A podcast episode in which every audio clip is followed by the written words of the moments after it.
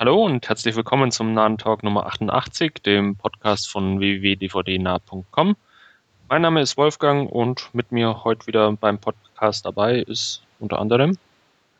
Hallo, hier ist Stefan aus Hannover. Und Andreas aus Berlin. Hi. Ja, und wir steigen gleich wieder voll ein mit unseren Trailern und beginnen da heute mit The Sea End ganz am Anfang. Ja, was sagt ihr dazu? Äh, ja, was soll ich dazu sagen? Ähm, ganz so begeistert war ich nicht. Also es sieht nett aus, aber ich weiß, also ich bin noch sehr unschlüssig, muss ich sagen. Ich werde man sicher mal gucken, aber ganz so überzeugt hat mich der Trailer noch nicht. Mich schon eher, also ich fand ihn ganz lustig, ist halt so dieses, naja, anarcho-komische, könnte ganz gut rüberkommen.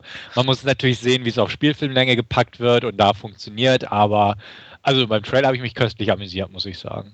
Da sind ein paar richtig coole Szenen eigentlich drin gewesen. Ja, ich fand auch ganz witzig, äh, das Who is Who der jungen Hollywood-Schauspieler ist irgendwie komplett mit versammelt in dem Film.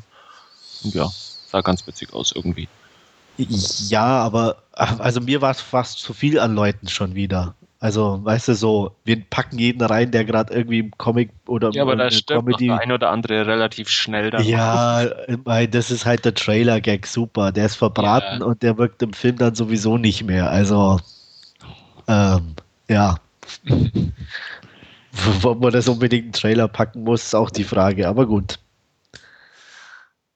Ich, ich bin da eh immer bei, bei Komödien einfach sehr vorsichtig, weil es in so vielen Fällen einfach ja, die besten Gags im Trailer verbraten sind und dann nichts ja. mehr übrig bleibt. Kann, kann auch schief gehen, aber ja. ich bin da eigentlich guter Dinge bei dem jetzt zumindest. Ich meine, was mich ein bisschen positiv stimmt, äh, ist, dass ich Pineapple Express auch, obwohl er also nicht klassisch lustig ist, ich eigentlich ganz gut finde. Ja. Und äh, von daher habe ich da noch Hoffnung, aber Alter mal gucken. Stone. Also ich bin. Bitte? Alter Stoner. Ja. Ja. und wie ich schon auch im, im Thread geschrieben habe, die vermiesen einem den auch einfach. aber nur bei Man-Boobs, muss man sagen. Ne? Also, ja, ja, aber da ist es mir egal. ja, aber allein die Kombination an, an Verbindung herzustellen, finde ich schon. Äh, kann, ja. sich, kann sich noch jemand bei Liquid Love an das Avatarbild von Freeman erinnern, wo er seinen Arsch als Dekolleté fotografiert hat? nee, gerade nicht. Nee, ich auch nicht. Ich will ist, schon, ist schon eine Zeit lang her. Gott sei Dank erinnere ich mich auch nicht dran. Aber vielleicht werden sie heute So ein haariges Dekolleté will ich nicht sehen. ja, ähm, ja. also wir, wir können es festhalten, wir werden ihn sicher gucken. Ja, glaube ich auch. Ja. Gut. Ähm, was ich zumindest auslassen werde, aber ihr vermutlich ganz sicher anschauen werdet, ist Your Next. Ja, also definitiv. Ich fand, der sah einfach schön straight aus und ähm, recht spannend.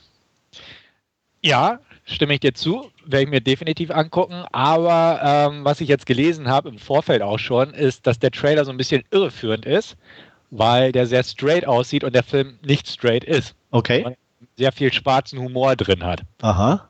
Und, äh, ist, ja, ist, ja, nicht negativ. Nee, definitiv nicht. Also das hatten sie halt geschrieben, der, der lief ja schon auf ein paar Festivals, wo er sehr ja. gut ankam. Und da hatten sie auch gesagt, klar, der Trailer ist geil und funktioniert auch perfekt, aber er bringt halt diesen Humor dieses, dieses Films irgendwie überhaupt nicht rüber. Ja. Wo ich auch dachte, okay, da gibt es Humor, so ja. ungefähr. Nee, das kommt definitiv nicht rüber, dass da irgendwo was Lustiges dabei sein soll. Aber ich, wie gesagt, dem schwarzen Humor bin ich nicht abgeneigt. Von daher, und auf der anderen Seite finde ich es sogar nicht schlecht, weil so diese klassischen Home Invasion Movies sind ja schon ein bisschen abgenudelt. Richtig, ja. Sie sind nicht schlecht und wenn sie gut gemacht sind, funktionieren sie auch, weil Home ja. Invasion ist einfach so ein Ding, wo jeder sich so ein bisschen zu seine eigenen Gedanken zu machen kann. Ähm, mag ich ganz gern und ich mochte auch Strangers sehr gern und solche Sachen. Und da äh, passt dieser Film natürlich gerade in mein Beuteschema. Ähm, klar, wenn da noch ein bisschen schwarzer Humor und ein paar Überraschungen zu, ähm, auftauchen, die nicht im Trailer verbraten wurden, ja, immer her damit. Ne? Ja, klar. Und an sich funktioniert der Trailer klasse. Also das, das Lou Reed-Stück da drin funktioniert und Absolut. Das, das Gesehene ist ein sehr schön zusammengestellter Trailer und äh, ich sag mal, jeder, der damit was anfangen kann, nicht wahr, Wolfgang, der ähm, wird er sich angesprochen fühlen oder auch Ja, nicht. also der Trailer hat mich jetzt zumindest nicht angesprochen, aber wenn das Ding halt wirklich schwarzhumorig ist, könnte, Ah. könnte das schon wieder anders ausschauen, aber so. Und warum hat dich der Trailer nicht angesprochen? Ich, fand- also ich finde solche Filme einfach ähm, langweilig, interessiert mich ehrlich gesagt nicht. Okay.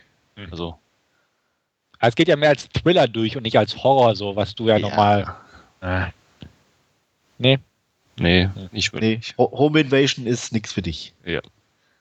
Also auch Strangers ist nichts für dich. Was ist Strangers? Der mit, äh, wie Liv heißt Tyler. Liv Tyler. Muss ich den kennen? so, ja, probier's mal. Ob ich mich für Home Invasion erwärmen kann, oder? Also HI auch oder HI ab. Interessierst du dich für HI? ich kann euch ja mal nachts besuchen. ja. Nee, probier mal The Strangers, der ist wirklich gut. Ich, ich notiere den mal. Ja, mit Scott, Scott Speedman und Liv Tyler. Ist echt gut. Ich fand nur durchschnittlich, aber Ja, gut. Ah. Ähm, Ich fand ihn echt gut. also er sagt mal jetzt irgendwas. Wir haben bestimmt mal irgendwann drüber gesprochen. ja, das Ach nee, Poster. ich meine ich mein jetzt an, an was anderes. Oh, so. oh Gott, den habe ich mir Was? angeschaut. Ich, mir, fällt da, mir fällt da nicht mehr ein mit der äh, Kate Bosworth, irgendein Remake von. Ach so, ähm, ja, Straw Dogs. Raw Dogs. Ja, genau. Der, der ging mir jetzt gerade durch den Kopf. Fandst du den so scheiße? Hm? Fandst du den so schlecht? Nee, der war eigentlich ganz okay. Achso, ja, deswegen wundert mich gerade, weil ich dachte, das wäre jetzt irgendwie eine negative Assoziation, die daher Nee, der, geleitet wurden. der war ganz okay. Okay, ja, ja. Also The Stranger schon mal ein Tipp an dich. Nachholen. Ist notiert. Gut. Sonst noch was zu Your Next? Nö, Nee. ich werde gucken. Ich auch. Vielleicht ja auf dem Filmfest. Der läuft August in den USA an, wäre ja eigentlich so ein perfekter Kandidat, ne? Wäre ganz passend, ja. Gut, dann schauen wir weiter und unser nächster Trailer ist zu The Wolverine. Heißt er The Wolverine? Echt? Ja, Ich glaube, ja. ja. Wieso? Nein, ich meine nur, ich, äh, kein Untertitel, nix. Nee, The Wolverine, sagt auch Okay. IMDb. Ja. Kann sich ja noch. ja, sah nett aus. Also werde ich sicher gucken. Äh, aber vom Hocker gehauen hat er jetzt mich so direkt nicht. Nehme ich auch überhaupt nicht. Also, er sah nett aus. Ja. Wir wissen ja, was nett heißt und so sah er auch für mich aus. Also, er war irgendwie völlig belanglos irgendwo. Also, ich hatte mir mehr vorgestellt drunter. Einfach so der Trailer zum ersten Teil, also zum ersten Wolverine-Film. Da sahen die Effekte zwar crappy aus, aber irgendwie mehr gerockt, fand ich. Während es hier so ein bisschen auf düsterer, hatte ich das Gefühl, asiatisch und, und so ein bisschen down to earth war. Ähm, aber irgendwie dadurch irgendwie nichts Herausragendes meiner Meinung nach aufbieten konnte. Da war dann diese Schnellzugszene, okay, aber die war schon wieder schlecht, schlecht getrickst. Also hat es das auch Mhm. wieder runtergerissen. Ähm, weiß ich nicht, irgendwie dachte ich auch, ähm, so nach dem Gucken, huch, da habe ich mir mehr drunter vorgestellt. Ja. Ich, ich fand jetzt das nicht so schlecht. Wie gesagt, dieses ähm, mit, mit der asiatischen Location und so mag Nee, ich ganz überhaupt gerne. Ja, Aber, deswegen. Also da ähm, gerade das hätte ich als positiven Faktor gesehen. Also Ja. gerade dieses asiatische und er hat ja diese Kampfklingen, hätte ich was gesagt. Und dass man da irgendwie was, was draus zaubert, was auch visuell so ein bisschen mehr hergibt. Ja. Ich meine, es, klar, die Kulissen, dieses asiatische hat was, definitiv, auch wenn ich jetzt vielleicht nicht asiatische Filme mag, aber so das optische mag ich schon ganz gern. Aber so der, der Trailer war irgendwie so belanglos. Also er war dann fertig. Ja, ich sag mal, er hat halt so die, die gängigen äh, Trailer-Sachen irgendwie oder die man so erwartet, abgearbeitet, hatte man so fast das Gefühl. Mhm. Aber mir ist jetzt auch keine Szene irgendwie hängen geblieben im Gedächtnis, wo ich sage, oh, die war cool. Oder da freue ich mich drauf, das im Kino mal zu sehen. Oder so von den Szenen einfach her. Ich fand, da ist irgendwie nichts hängen geblieben. So. Er rauschte an einem vorbei und man dachte, okay, gut, man hat einen neuen Wolverine-Trailer gesehen. So. Ja. Ja, aber das war es dann schon. Also berauschend war jetzt nicht. Für mich ist das momentan auch so ein klassischer Leihkandidat irgendwie. Ja, Ja, genau. Ist halt so, ich sag mal, so ein Fahrwasser auch wie, wie, wie Iron Man oder so, so, so nett, kann man mal gucken für einen netten Actionabend, aber nichts, wo ich sage, wow, da freue ich mich drauf. Äh, da zum Beispiel der neue Iron Man, der dritte, der finde ich, da, der gibt wesentlich mehr her. Und da freue ich mich deutlicher drauf, auch weil der Trailer irgendwie mehr zu bieten hatte. Jein, also fand ich jetzt nicht unbedingt. Also, äh, nee, kann ich nicht sagen. Okay. Also es waren beide nette Action, aber ähm, nö, also ich werde beide gucken, aber ich habe auch bei beiden kaum Erwartungshaltung, muss ich ganz ehrlich sagen. Ja, wie viele X-Men, Wolverine, Spin-off ist denn das? Weiß man auch nicht so genau, oder? Na, es gab, oder Wolverine gab es jetzt einen erst, oder? Ja. Und dann Last Stand war quasi auch ein bisschen so Wolverine-Story und dann die X-Men-Teile. Ja, ist ja egal. Ist ja eigentlich wurscht. Irgendwie ja. kommt die x-te Comic-Verfilmung. Ja. es wird halt so lang ausgeschlachtet, solange ja, Leute bis keiner mehr ins Kino geht, ne? So ja. ungefähr, ja. Und dann kommt das Reboot. So ungefähr. Gut, ähm, ja. Sonst noch was zu The Wolverine? Nö. Dann beglückt uns Roland Emmerich mal wieder mit einem neuen Meisterwerk von ihm. und zwar mit White House Down. Ähm, ja, muss ich sagen, fand ich ganz nett, den Trailer. Nett hatten wir heute schon ein paar Mal. Ja. Ähm, Werde ich mir definitiv anschauen, auch nicht im Kino, aber im, im Heimkino dann äh, definitiv. Ähm, ist halt wieder so eine typische Roland Emmerich Zerstörungsorgie, wo es diesmal äh, scheinbar nur auf Amerika abgesehen hat. Ja, e-, eher öde in meinen Augen. Also ähm, ich war so auch, wir hatten ja erst den, wie hieß er, äh, Olympus Has Fallen oder so. Ja. Ähm, haben uns ja schon über die CGI ausgelassen, wie schlecht die sind. Äh, die hier waren ein bisschen besser, aber auch da sahen die teilweise schon crappy aus in meinen Augen. Ähm, da hätte ich mir auch ein bisschen, zumindest in der Richtung, mehr erhofft. Ähm, der Rest, wie Wolfgang schon sagte, echt eher lahm in meinen Augen. Ich fand jetzt auch irgendwie Channing Tatum, er hat sich ja eigentlich schon gemausert gehabt in letzter Zeit, aber hier so als Actionheld, so mit stoischem Gesichtsausdruck, fand ich auch äußerst langweilig. Zumindest im Trailer, wie gesagt. Ja, schließe ich mich mal im Groben und Ganzen an. Ähm, hat mich jetzt auch nicht umgehauen. Ich fand den Trailer interessant gemacht, weil es nicht so der klassische Action-Trailer war, so von der, vom, vom Schnitt und vom, vom Aufbau her. Ähm, aber das Gesehene gebe ich dir recht. Also die Effekte besser, aber auch nicht top. Und ja, die Handlung kann es eh knicken. Also ja, mal gucken, was da noch kommt. Also ein zweiter ja, Trailer, wo vielleicht mehr ja. gezeigt wird, einfach, wie sich das entfaltet. Aber ja. Äh, Emmerich war noch nie so meiner. Ist eine nee, ist auch.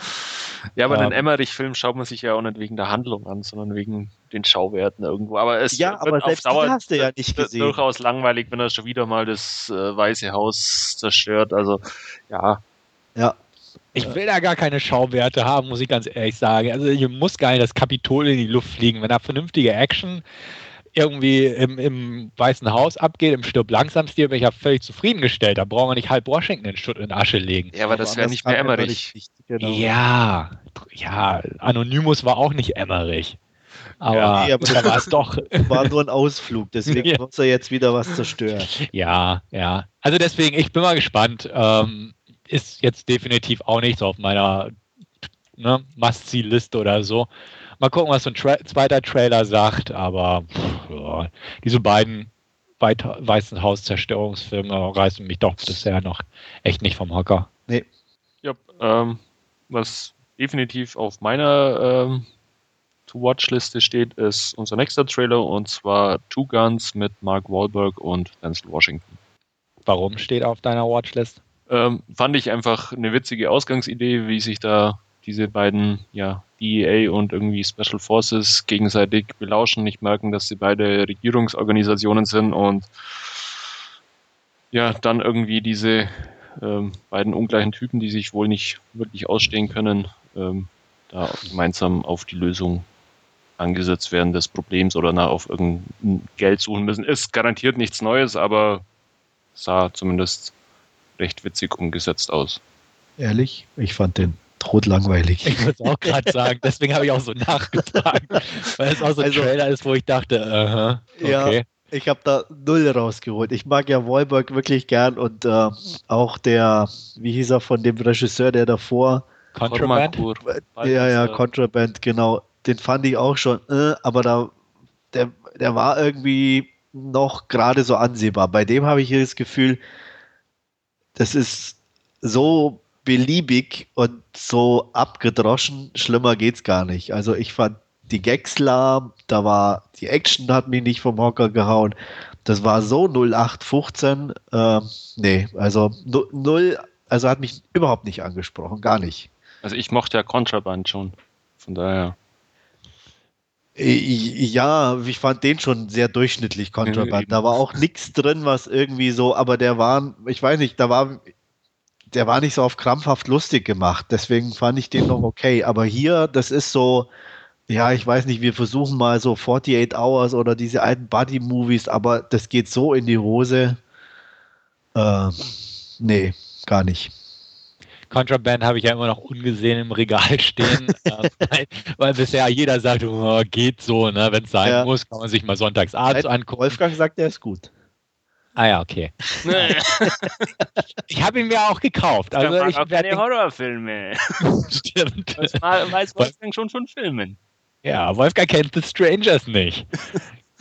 ja, nee, ähm, aber den Trailer muss ich auch sagen, fand ich total belanglos. Also ähm, ist okay, ist bestimmt solide, aber ähm, ganz okay. Ähm, nee, aber hat mich auch absolut nicht umgehauen. Also da war auch irgendwie nichts bei, wo ich jetzt sagte oder mir gedacht habe, ja, da freust dich irgendwie drauf. Ist wirklich, das, das ist für mich so ein klassischer Leihkandidat in dem Fall. Also weiß ich nicht, hat mich auch nicht, nicht irgendwie angesprochen.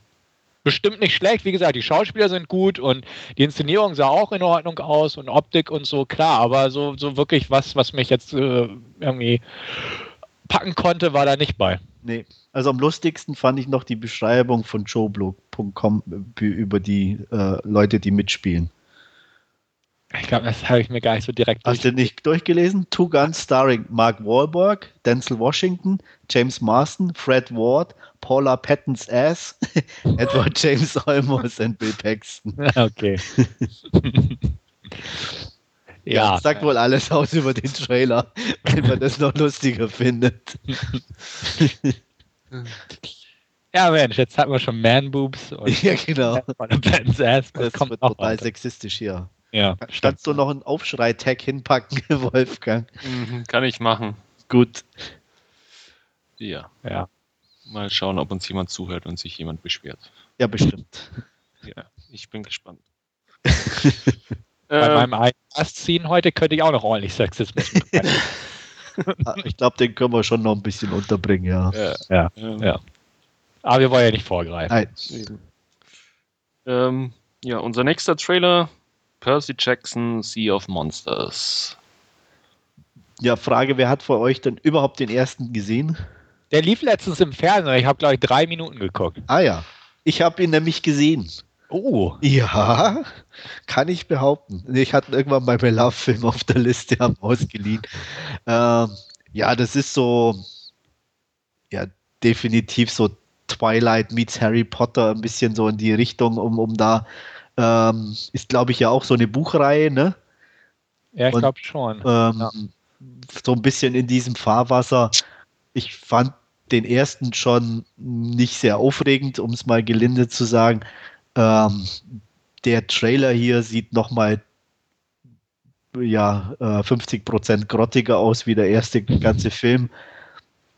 Ja, ähm, nee, so ist er endlich auf unsere Trailerliste gelandet wollte ich. Äh, weil wir heute gesagt haben, wir machen Trailer ohne Ende. ja. Was nee, ein Ahnung, Scheiß. Der ist wirklich. Also, also wenn nächsten ich habe drei nicht mehr da gemacht. Ich wollte ihn nicht gucken. Unbedingt. Ja. Na, warum schreibst du dann überhaupt hin? Du bist unser Trailer-Guru. Was du da hinschreibst, nehmen ja. wir als Gesetz. Aber Vielfalt. Ja. Vielfalt ja, Andreas hat auch gesagt, gedacht, kein Problem, mach mal. Ja. Wir können alle machen, habe ich geschrieben. Ja. Das heißt aber nicht, dass wir müssen. Okay. Aber ich gehe richtig davon äh, aus, wenn wir alle sagen. Ähm, Na, Stefan hat sich noch nicht geäußert. Ja, ich traue mich jetzt nicht nach dem, was ihr gesagt habt. Nein. Nein, interessiert mich auch nicht. Also wie gesagt, ich habe in den äh, ersten jetzt gerade kurz reingeguckt und dachte auch, ach, nee, muss nicht sein. Den zweiten dementsprechend, klar, den Trailer jetzt mal geguckt und ah, okay, Alexandra hat jetzt blonde Haare, die Dadario, die mag ich eigentlich ganz gern. Aber das war es auch schon. Also den würde ich mir nicht angucken. Ja, ich bin ja ein bisschen enttäuscht, weil eigentlich hätte es müsste ja Wolfgang sagen, den muss er gucken, ne? ja, must sie. Ja. Ja, immerhin spielt Nathan Fillion mit und egal wo der mitspielt, heißt es immer, oh, der ist so toll. Ja, Nathan Fillion ist auch toll. Ja, also, der spielt da mit. Ja, aber hm. kann er ihn ja für den Film von der Ein-Punkte-Wertung quasi retten. Ach so, na gut. Ja. Ich finde nee. ihn ja überbewertet, aber gut. gut, aber hier sind wir uns wohl wirklich definitiv einig. einig. Ja. Ähm, ja. Ich hoffe, ich habe dich irgendwann mal auf der Leihliste. Setz ihn einfach nicht drauf, Mann. Naja, ist ja nicht immer nur alleine meine Entscheidung. Ach, ah, okay. Ne? Also, Jetzt verstehe ich. Nee. Und ich muss auch sagen, manchmal, das ist so, ja, halt wie ein Autounfall, weißt du? Manchmal muss man einfach hingucken. Zwei ja. Stunden lang.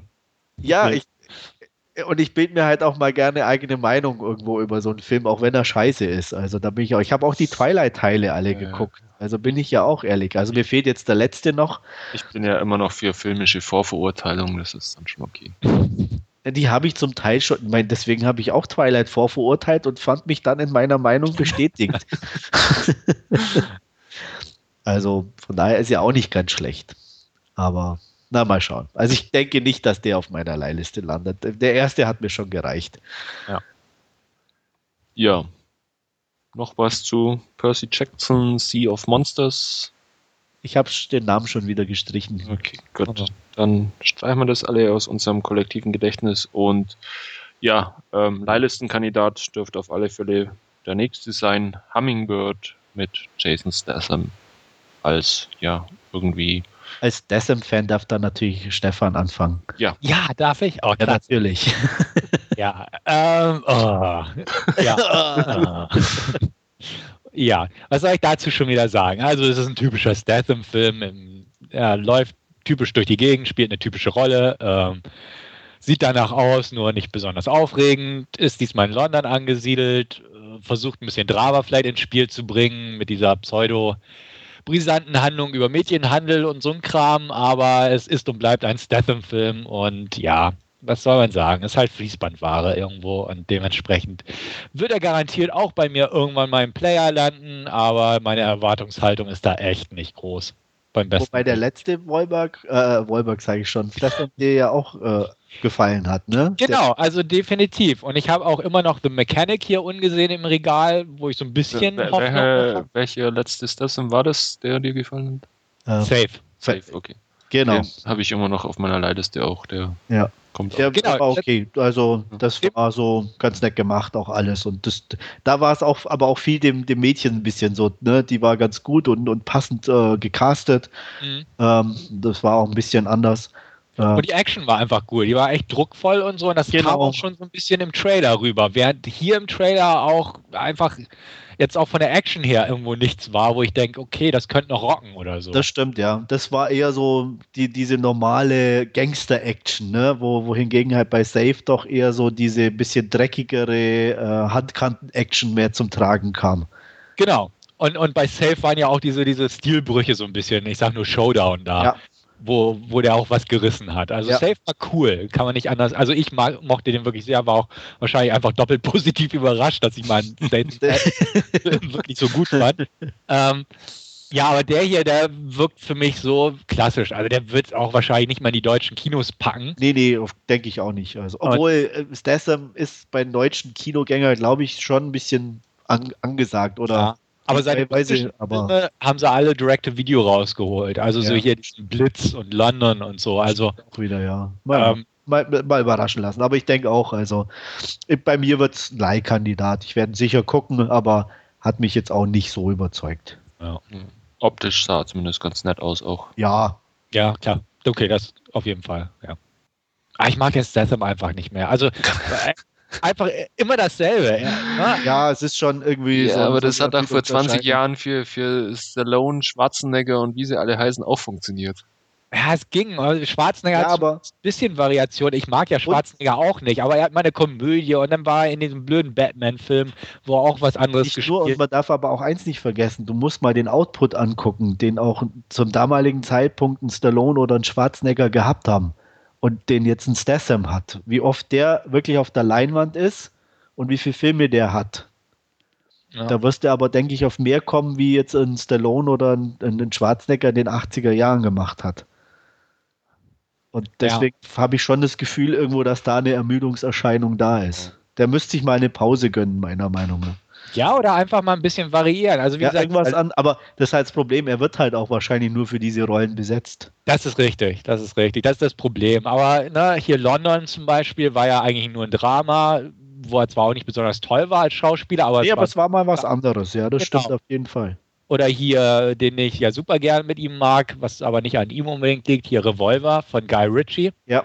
War definitiv mal was anderes. Es war groß gefloppt, okay, aber es war halt mal was anderes. Und jetzt ist er so auf dieser, ne, so, ne, Ja, dieser Standard-Action-Schiene, so mit Genau, das- Drama manchmal dazwischen und dann Ja. war es das eigentlich auch schon. das, was Steven Seagal gerade als C-Movie andauernd im Ostblock abliefert. Dann Ja. vielleicht einfach nochmal Lockstock und Snatch aus dem Regal holen. Und die alten Ja, zum Beispiel. Ja. Genau, also deswegen, die mochte ich auch, obwohl Lockstock weniger, aber Snatch war gut. Ähm, aber da war es halt noch ein bisschen was anderes. Und jetzt ist es wirklich halt immer so dieses, er ist der einsame Draufgänger und meistens irgendeine Vergangenheit und die holt ihn ein und dann muss er wieder ne, Ärsche versohlen. Ja. Ja, Ich, ich sehe gerade, also ich schaue gerade auf der IMDb, Ghosts of Mars fand ich ja auch toll irgendwie. ja. Ach, da hat er ja auch mitgespielt. Ja. ja, der, der ist lustig. immer noch, ja. Tra- Trash pur, aber lustig irgendwie. Ja, ja, das stimmt. Aber sonst so, ich habe jetzt auch gelesen, irgendwie jetzt hat er so einen Burt Reynolds-Film, Remake da gerade, Heat heißt der. Und da habe ich mir die Handlung durchgelesen, wo er auch irgendwie, irgendwie, ne, Ex, bla bla bla, dessen Vergangenheit ihn wieder einholt. Und ich auch dachte, oh Gott, die, die Das ist wie Handlung bei Steven. Seagal, oder? Ex Ja, irgendwas und ja, genau. Es ist immer so dasselbe. Und das ist einfach irgendwie, also das ist absolute Ermüdungserscheinung bei dem Kerl. Gut, Ja. aber jetzt, das ist soweit zu Hummingbird und Jason Statham. Ja. Ähm, einen Nachzügler haben wir noch auf die Liste gesetzt und zwar The Purge. Nochmal Home Home Invasion. ja. Dumme Teenagerkinder, sage ich da nur. Ja. Ähm, ja, aber ohne die gibt, also ohne dumme Entscheidung gibt es keine Horrorfilme. Punkt. Ähm, das wird immer so sein und es ist auch hier so. Ähm, fand ich okay, äh, sieht ganz nett aus. Ähm, ja, ist halt mh, Home Invasion, wie du schon sagst. Ich fand die Ausgangsidee, finde ich ganz lustig, äh, mit diesem einen, ein, einen Tag, mit diesen zwölf Stunden. Ja. Ähm, was ich noch nicht weiß, ist irgendwie so Ethan Hawke und, und Lena Headey fand ich, obwohl ich beide eigentlich mag als Schauspieler, hier so als Ehepaar war, war, weiß ich nicht, fand ich ein bisschen nicht so prickelnd, komischerweise. Ich kann dir nicht sagen, warum, aber Ich hätte es Stefan? gar nicht erkannt zuerst. ja. Okay. Ja, also ich, mich hat es einfach überrascht, dass dieser Trailer heute aus dem Nichts auftauchte, weil mir der ganze Film bis vor einer Stunde überhaupt nichts gesagt hat. Ähm, kommt ja schon im Mai in die US-Kinos, Ja. von Universal auch, also recht groß. Und ähm, ich mag solche Filme, um das mal wieder zu betonen, und ähm, habe mich auch an Strangers unweigerlich wieder erinnert, auch wegen der Masken zum Beispiel. Ähm, Ausgangslage fand ich auch gut. Klar wird sie wahrscheinlich nur so ein Aufhänger sein, logisch, aber ähm, ja, ich mag solche Filme. Ich werde mir den auch angucken. Das mit dem Ehepaar habe ich jetzt nicht so empfunden, aber ich habe da auch nicht groß drüber nachgedacht, muss ich auch sagen. An sich, ja, schätze ich mal, ist ein ganz netter Film. Also spielt nur in der Location wahrscheinlich. Alles andere wird sich so am Rande draußen abspielen. Deswegen sagte ich, dass die Ausgangsidee wahrscheinlich wirklich nur so ein Aufhänger ist, um dann dieses begrenzte Szenario da in den Vordergrund zu rücken. Aber nö, ich bin auf jeden Fall neugierig geworden und ähm, werde ihn mir garantiert irgendwo mal anschauen. Kennst du denn von diesem James de Monaco, dem Regisseur, den ersten Film, diesen Staten Island? Nee, nicht. Weil da ja auch schon Ethan Hawke ja auch mit dabei war. Anscheinend kennen die sich ja irgendwie, wenn er da jetzt auch schon wieder mitspielt. Ja. Ähm, ich hatte auch gerade irgendwie gelesen, das war der Drehbuchautor von auch dem äh, Assault on Precinct 13 Remake. Ja, da war ja auch Ethan Hawke auch schon dabei. Genau, das mit Staten Island hatte ich gar nicht mitgekriegt. Da kenne ich aber, also da habe ich jetzt gerade vor dem geistigen Auge so das Titelbild. Ähm, aber irgendwie hat mich das einfach nicht so recht gereizt. Ja. Ich, ja also deswegen, nee, kenne ich nicht den Film. Okay. Ja, ich auch nicht, aber wie gesagt, mir ist es jetzt eben beim, beim Gucken, was es The Purge für einer ist und so, ja. ähm, ist mir eben aufgefallen, dass da auch Ethan Hawke schon dabei war. Naja. Ja. Wolfgang? Wolfgang, genau. Home Invasion? ich werde da mal eure Meinungen zu abwarten. Er sah jetzt zumindest nicht so uninteressant für mich aus wie Your Next. Also, da war der. Wo ist der Unterschied für dich? Also warum? Also ich fand jetzt hier die, wie Andreas schon sagt, die Ausgangssituation ist hier irgendwie ähm, interessanter mit diesen zwölf Stunden oder so. Mhm. Was mich abgeschreckt hat, war dann schon wieder dieses vom The Makers of Paranormal Activity. Aber ansonsten ja. Könnten, könnten ja, gut, äh, da und Sinister, den fand ich auch nicht so prickelnd. Also, ähm, du hattest Sinister schon gesehen? Ich glaube ja. Also, du glaubst ja? Ich glaube ja. Die sind doch alle gleich, die Filme. Und vielleicht vielleicht habe ich auch einen anderen irgendwie oder gerade im Kopf. Das kann natürlich auch sein. Oder okay. habe ich Sinister? Der, mit, war der, wer hat da mit? Ethan Hawke. Nee, dann habe ich ihn noch nicht gesehen. Okay. Nee, dann Hätte mich jetzt zurück. gewundert, weil dann wärst du wahrscheinlich ins Kino gegangen. Aber da, das habe ich irgendwie nicht mitgekriegt, dass du Ach so. das. Nee, dann war ich das nicht. Nee. Okay. Habe ich den verwechselt. Ach so, äh, mit The Pact habe ich ihn verwechselt. Den habe ich gesehen. Welcher war das nochmal? Ähm, Ach also doch, ja. Dieser, dieser Geister. Ja, ja. Den, den fand ich ganz okay. Ja. Ja, stimmt. Ja. Gut. Dann sind wir am Ende unserer Trailer-Sektion angelangt, die heute ja etwas länger war. Und machen wie gewohnt weiter mit unserem Last Scene. Und da werde ich jetzt anfangen mit ähm, End of Watch, den ich zuletzt gesehen habe. Und ja, es geht um ähm, zwei Polizisten, die gespielt werden von Jake Gyllenhaal und Michael Penner, namens Brian Taylor und Mike Zavala. Und ja, die haben irgendwie eines der härtesten Reviere, das man bekommen kann, äh, zugeteilt bekommen nach ihrer Ausbildung. Und zwar sind sie in South Central Los Angeles unterwegs. Ja, ähm, fahren da Streife und ähm, ja, ist äh, eher so, dass sie eigentlich immer zu ähm, ja, relativ unterschiedlichen Fällen äh, hinzugezogen werden. Ähm, vermisste Kinder, äh, brennende Häuser, ähm, Drogendelikte, äh, ja, was sie eben einfach während der Streife erleben. Dann haben die beiden natürlich auch noch äh, ein entsprechendes Privatleben. Äh, Mike ähm, ja, ist, ist alleinstehend. Äh, ne, Mike ist, also die Figur von, von Michael Penner ist nicht alleinstehend. Das ist nämlich Mike, äh, der ist verheiratet mit seiner ähm, Highschool-Freundin, bei denen ist auch momentan das erste Kind auf dem Weg, ähm, ist eigentlich sehr glücklich und ja, die Figur von Jake Gyllenhaal, Brian Taylor, ähm, ja, hat sich auch gerade frisch verliebt äh, in, in, eine junge Frau, äh, die von Anna Kendrick äh, gespielt wird und ja, die ähm, scheinbar noch nie mit einem ähm, oder die noch nie mit einem Cop zusammen war und anhand von, von quasi dieser Perspektive von Anna Kendrick wird auch ein bisschen so herausgestellt, was das quasi für ein Zusammenhalt zwischen den einzelnen Polizisten ist. Äh, ja, irgendwie, dass man eben doch Tag für Tag äh, teilweise in extremen Situationen landet und da sich durch die dadurch sich äh, eben ein extremer Zusammenhalt zwischen den einzelnen äh, Cops ergibt, der sich dann auch ins Privatleben quasi der einzelnen ja, äh, Polizisten mit überträgt. Immer ein bisschen, da ist man quasi auch des Öfteren dann eben mit, mit seinen Arbeitskollegen ähm, unterwegs oder auf, auf den einzelnen Hochzeiten von, von den jungen Polizisten.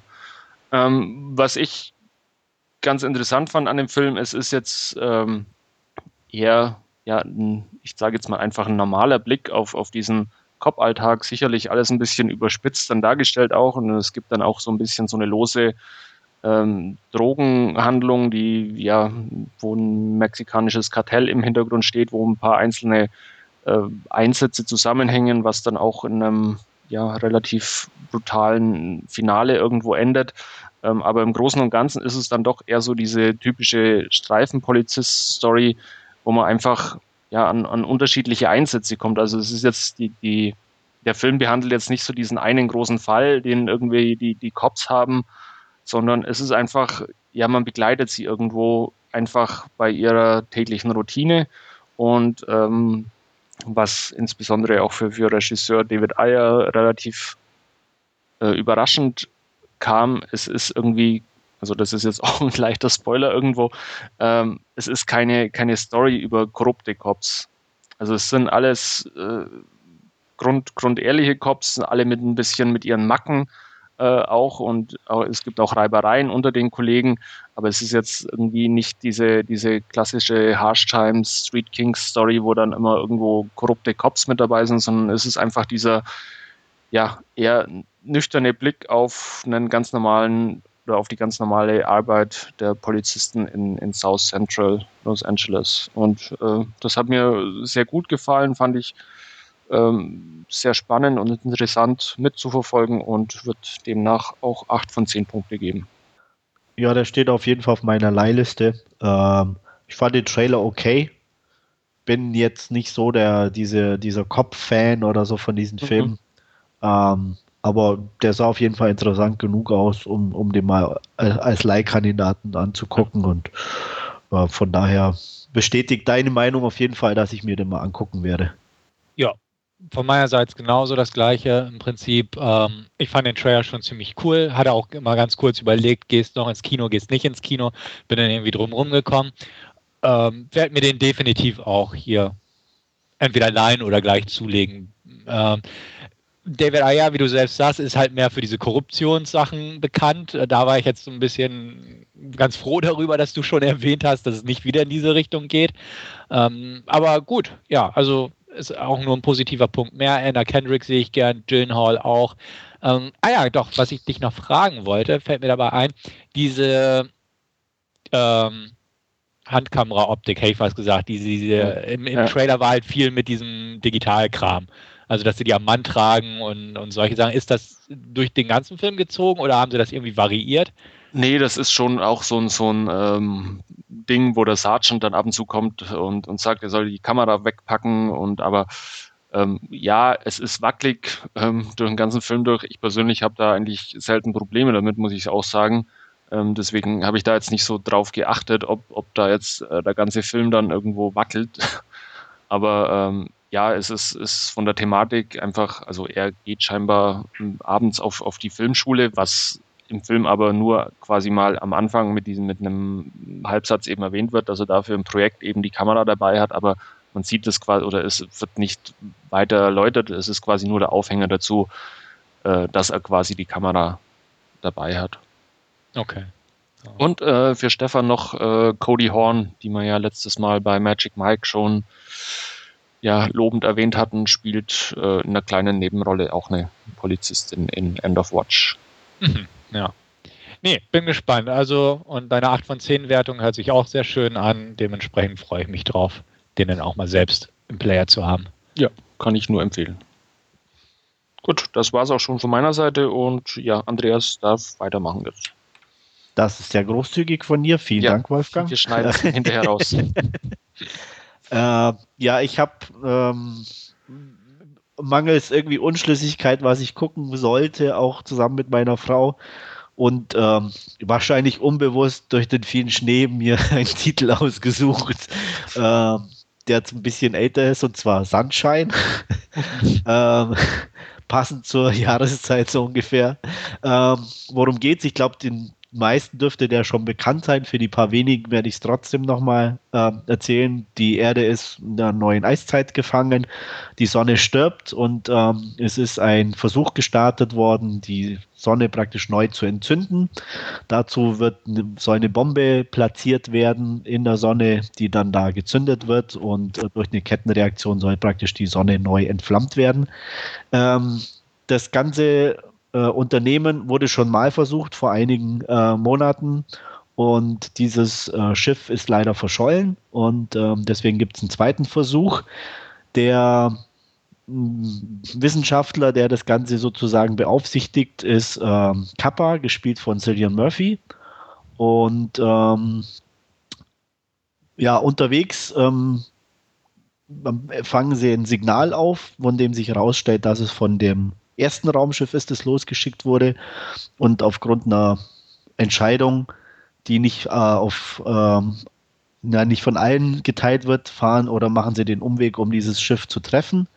Ähm, bei diesem Umweg ähm, passiert ein, zwei Fehler, was zu mehreren Unfällen führt und das Ganze nimmt einen immer etwas dramatischeren Verlauf, äh, bis dahin, dass sie sich dann mit diesem Schiff treffen und ähm, da noch etwas weiter Unvorhergesehenes passiert, auf das ich nicht näher eingehen möchte, auch wenn der Film schon so alt ist, aber ähm, falls jemand den doch noch nicht gesehen haben sollte, ähm, kann er das unbedingt nachholen, weil für mich ist es immer noch ein grandioser Film. Ich muss sogar sagen, jetzt nach einer Zeit, dass ich den wieder angeguckt habe, das war für mich immer so ein, so ein Neuner-Kandidat. Ähm, war ich auch ganz frech sozusagen und habe den auf 10 von 10 Punkten hochgestuft, weil, ja, ich weiß nicht, aber es ist einfach ein Film, wo, wo ich wenig auszusetzen habe, eigentlich gar nichts. Es ist ein Film, der mich immer wieder gefangen nimmt, wenn ich ihn gucke. Ähm, ein Film, der optisch grandios funktioniert, äh, immer noch in meinen Augen, ähm, der einfach auch wie viele Danny Boyle-Filme musikalisch einen grandiosen Score hat und ähm, auch dadurch schon sehr, sehr gut funktioniert. Ähm, was mich überrascht hat, sage ich jetzt mal nach der langen Zeit, weil ich habe den wirklich auch schon ein paar Jahre, also zwei, drei glaube ich fast nicht mehr gesehen, ähm, war die Darstellerriege, weil neben Cillian Murphy ist doch glatt Chris Evans mit dabei in der Rolle und Überraschung, gar nicht mal schlecht. ähm, Würde ich sogar als definitiv eine seiner besten Rollen irgendwo bezeichnen. Ähm, Rose Byrne ist mit dabei, die ist okay. Ähm, ich war noch nie ein Riesenfan von ihr. Die sieht immer ganz nett aus, hier auch, aber hier muss sie auch nicht so viel machen. Und was mich am meisten überrascht hat beim Gucken, ähm, als ja, äh, Pinbacker, die, die, den Film gesehen haben, werden wissen, wer es ist, äh, Mark Strong. ähm, was man kaum erkennt, glaube ich, nur in ein, zwei kurzen Sequenzen auf einem Video.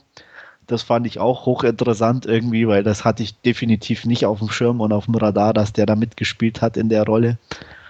Ähm, ja, auf jeden Fall war es, wie gesagt, ähm, wieder ein tolles Seherlebnis, eine, eine einfach für mich, wie gesagt, ein klasse Film, ohne, ohne Längen.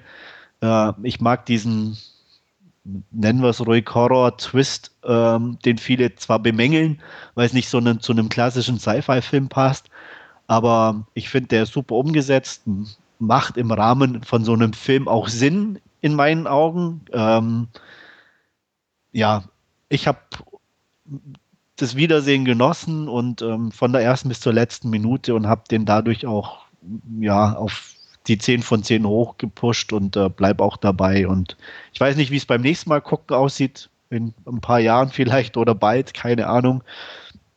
Aber ich für mich immer noch ein definitiver Tipp und ähm, ein sehr guter Film. Hab den auch schon lange nicht mehr gesehen. Das mit Mark Strong wusste ich auch nicht, ganz ehrlich, keine Ahnung.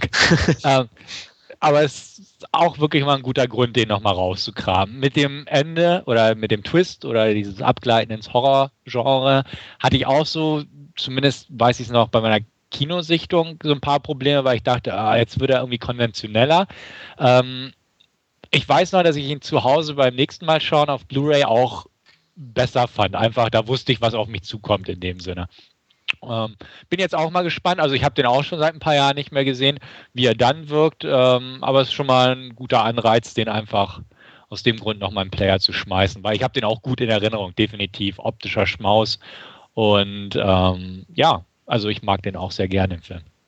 Ja, ich habe den auch in guter Erinnerung irgendwie und ja, werde ihn dann wohl demnächst jetzt durch eine Auffrischung auch mal wieder in den Player legen. Ich hatte damals nur die DVD, die habe ich aber schon für Ewigkeiten verkauft, weil ich, weil der eben auch optisch äh, so viel hermacht, dass ich mir den immer mal noch auf, auf Blu-ray ähm, zulegen wollte und ja, werde das vielleicht jetzt dann demnächst mal in Angriff nehmen auch. Also wie gesagt, ich habe es absolut genossen und äh, wenn man den Film eh schon mochte, äh, macht man glaube ich nichts falsch und von daher kann ich es nur empfehlen. Ich kann mich auch schon gar nicht mehr an den Twist erinnern, muss ich sagen. Ich weiß, dass es am Schluss dann ein bisschen in dieses Horror-Genre geht, aber ich weiß gar nicht mehr, was ja, dann der Hintergrund war. Ist ja gut, dass ich nichts verraten habe. Genau. Ja.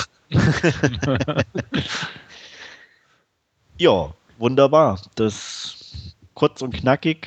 Äh, dann wechseln wir mal zu einem anderen Genre, das ich ja immer wieder mal gerne propagiere und vorstelle, die Dokumentation habe mir hm, eine ausgesucht, ähm, auch nur auf der Leihliste, weil kaufen war mir jetzt nicht so wichtig, weil es jetzt keine optisch oder, oder filmisch in meinen Augen interessante Dokumentation ist, was ich vom Vorfeld schon wusste.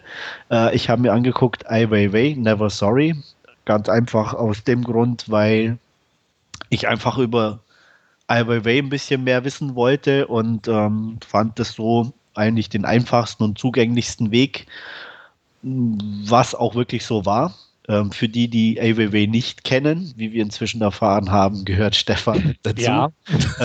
Äh, ist ein chinesischer äh, Künstler und Aktivist, der ähm, ja immer sehr auch den neuen Medien zugänglich war. Er hat sehr lange einen Blog geschrieben, bis ihn die Chinesen gesperrt haben und ähm, ist ähm, sehr, seitdem dieser Blog eben nicht mehr äh, von ihm genutzt werden kann, sehr aktiv auf Twitter unterwegs und ähm, ja, versucht einfach auch bestimmte Sachen in seiner chinesischen Heimat anzuprangern, weil er sagt, ähm, irgendjemand muss was dagegen tun und ohne sein ähm, wie soll ich sagen, seine Liebe zu seiner Heimat auch zu verleugnen. Deswegen geht er auch nicht weg.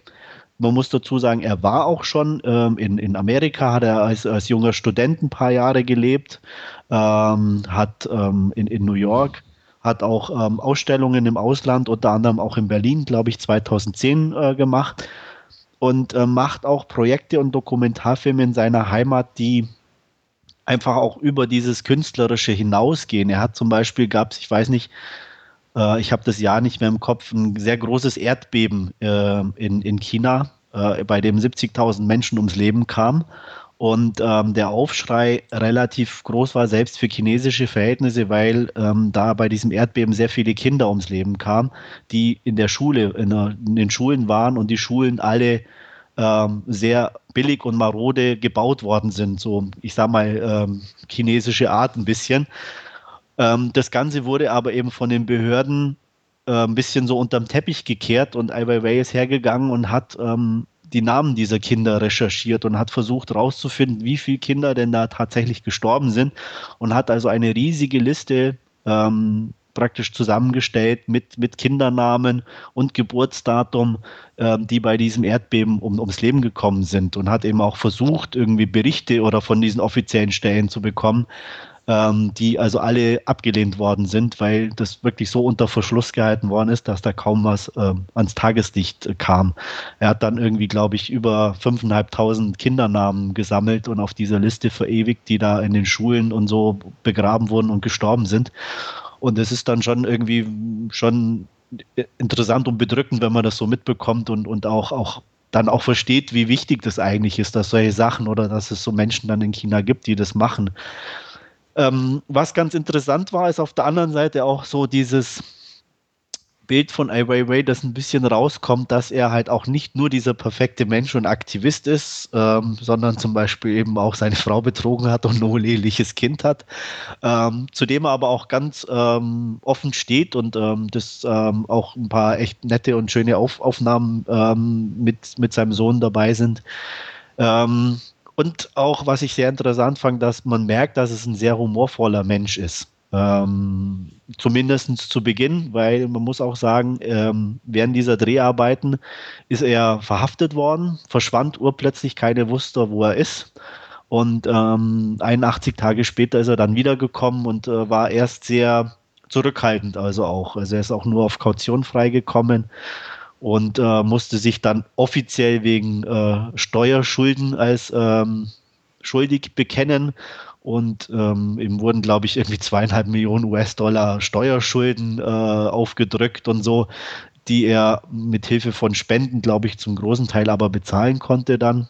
Da wurde weltweit gesammelt. Also es ist sehr viel, was man einfach erfährt oder wo ich interessant fand, wo ich nicht wusste und weil ich einfach irgendwo dachte, okay, wer ist dieser Typ, der da seinen Stinkefinger an äh, irgendwelchen Plätzen in China äh, zur Schau stellt und ähm, was den umtreibt und ähm, ja, es ist auf jeden Fall schon ein sehr, sehr interessanter Blick.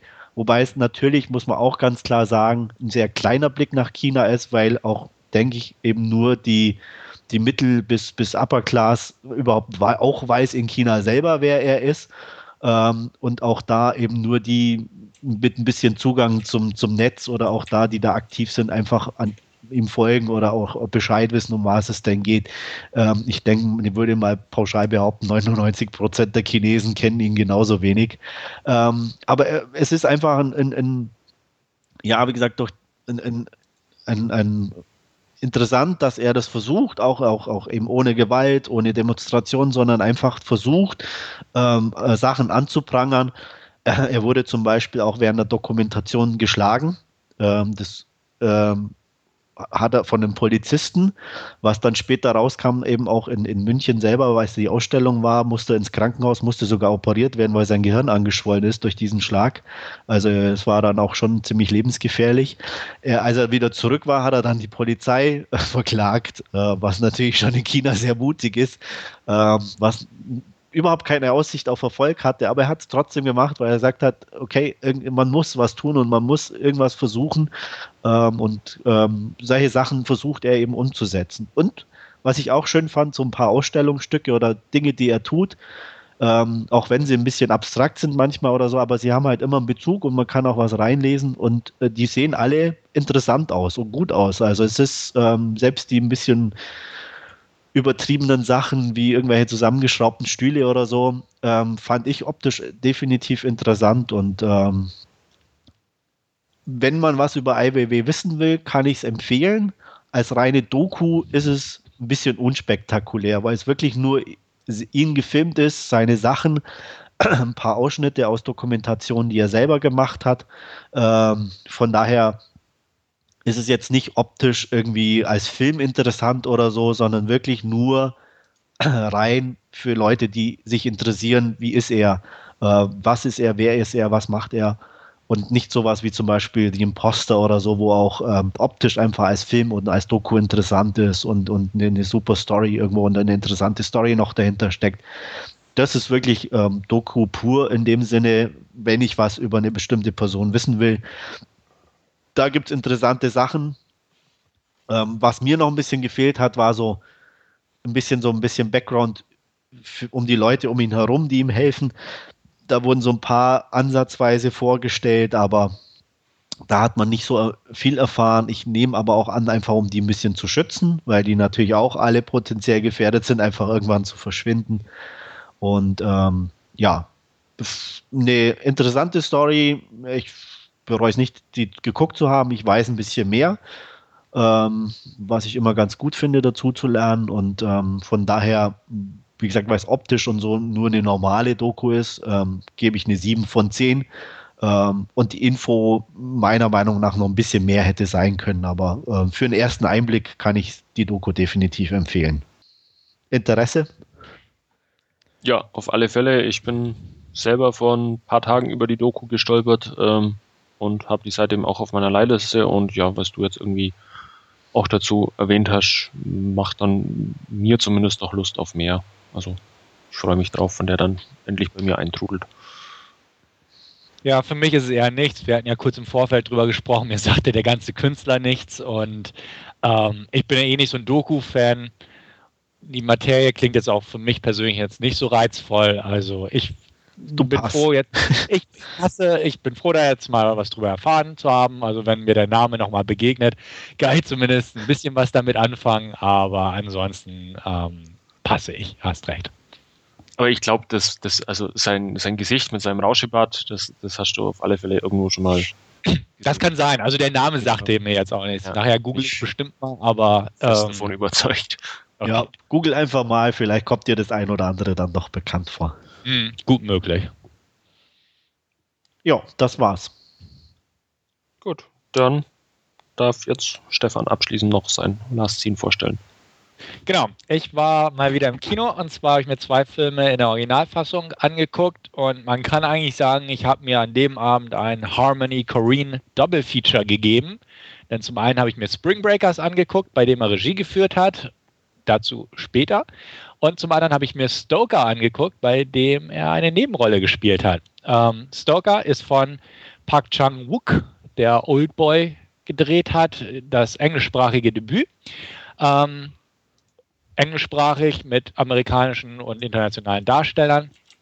Es ist eine äh, britisch-amerikanische Koproduktion, unter anderem von den Gebrüdern Scott, Tony und Ridley produziert und äh, basierend auf einem Drehbuch von Wentworth Miller, der als Hauptdarsteller von Prison Break bekannt geworden ist. Und das ist sein erstes Drehbuch, hat er unter einem Pseudonym damals eingereicht gehabt, ist auf die Blacklist gekommen als äh, einer der attraktivsten unproduzierten Drehbücher. Ich glaube 2010 war es drauf auf der Liste und wurde jetzt dementsprechend umgesetzt.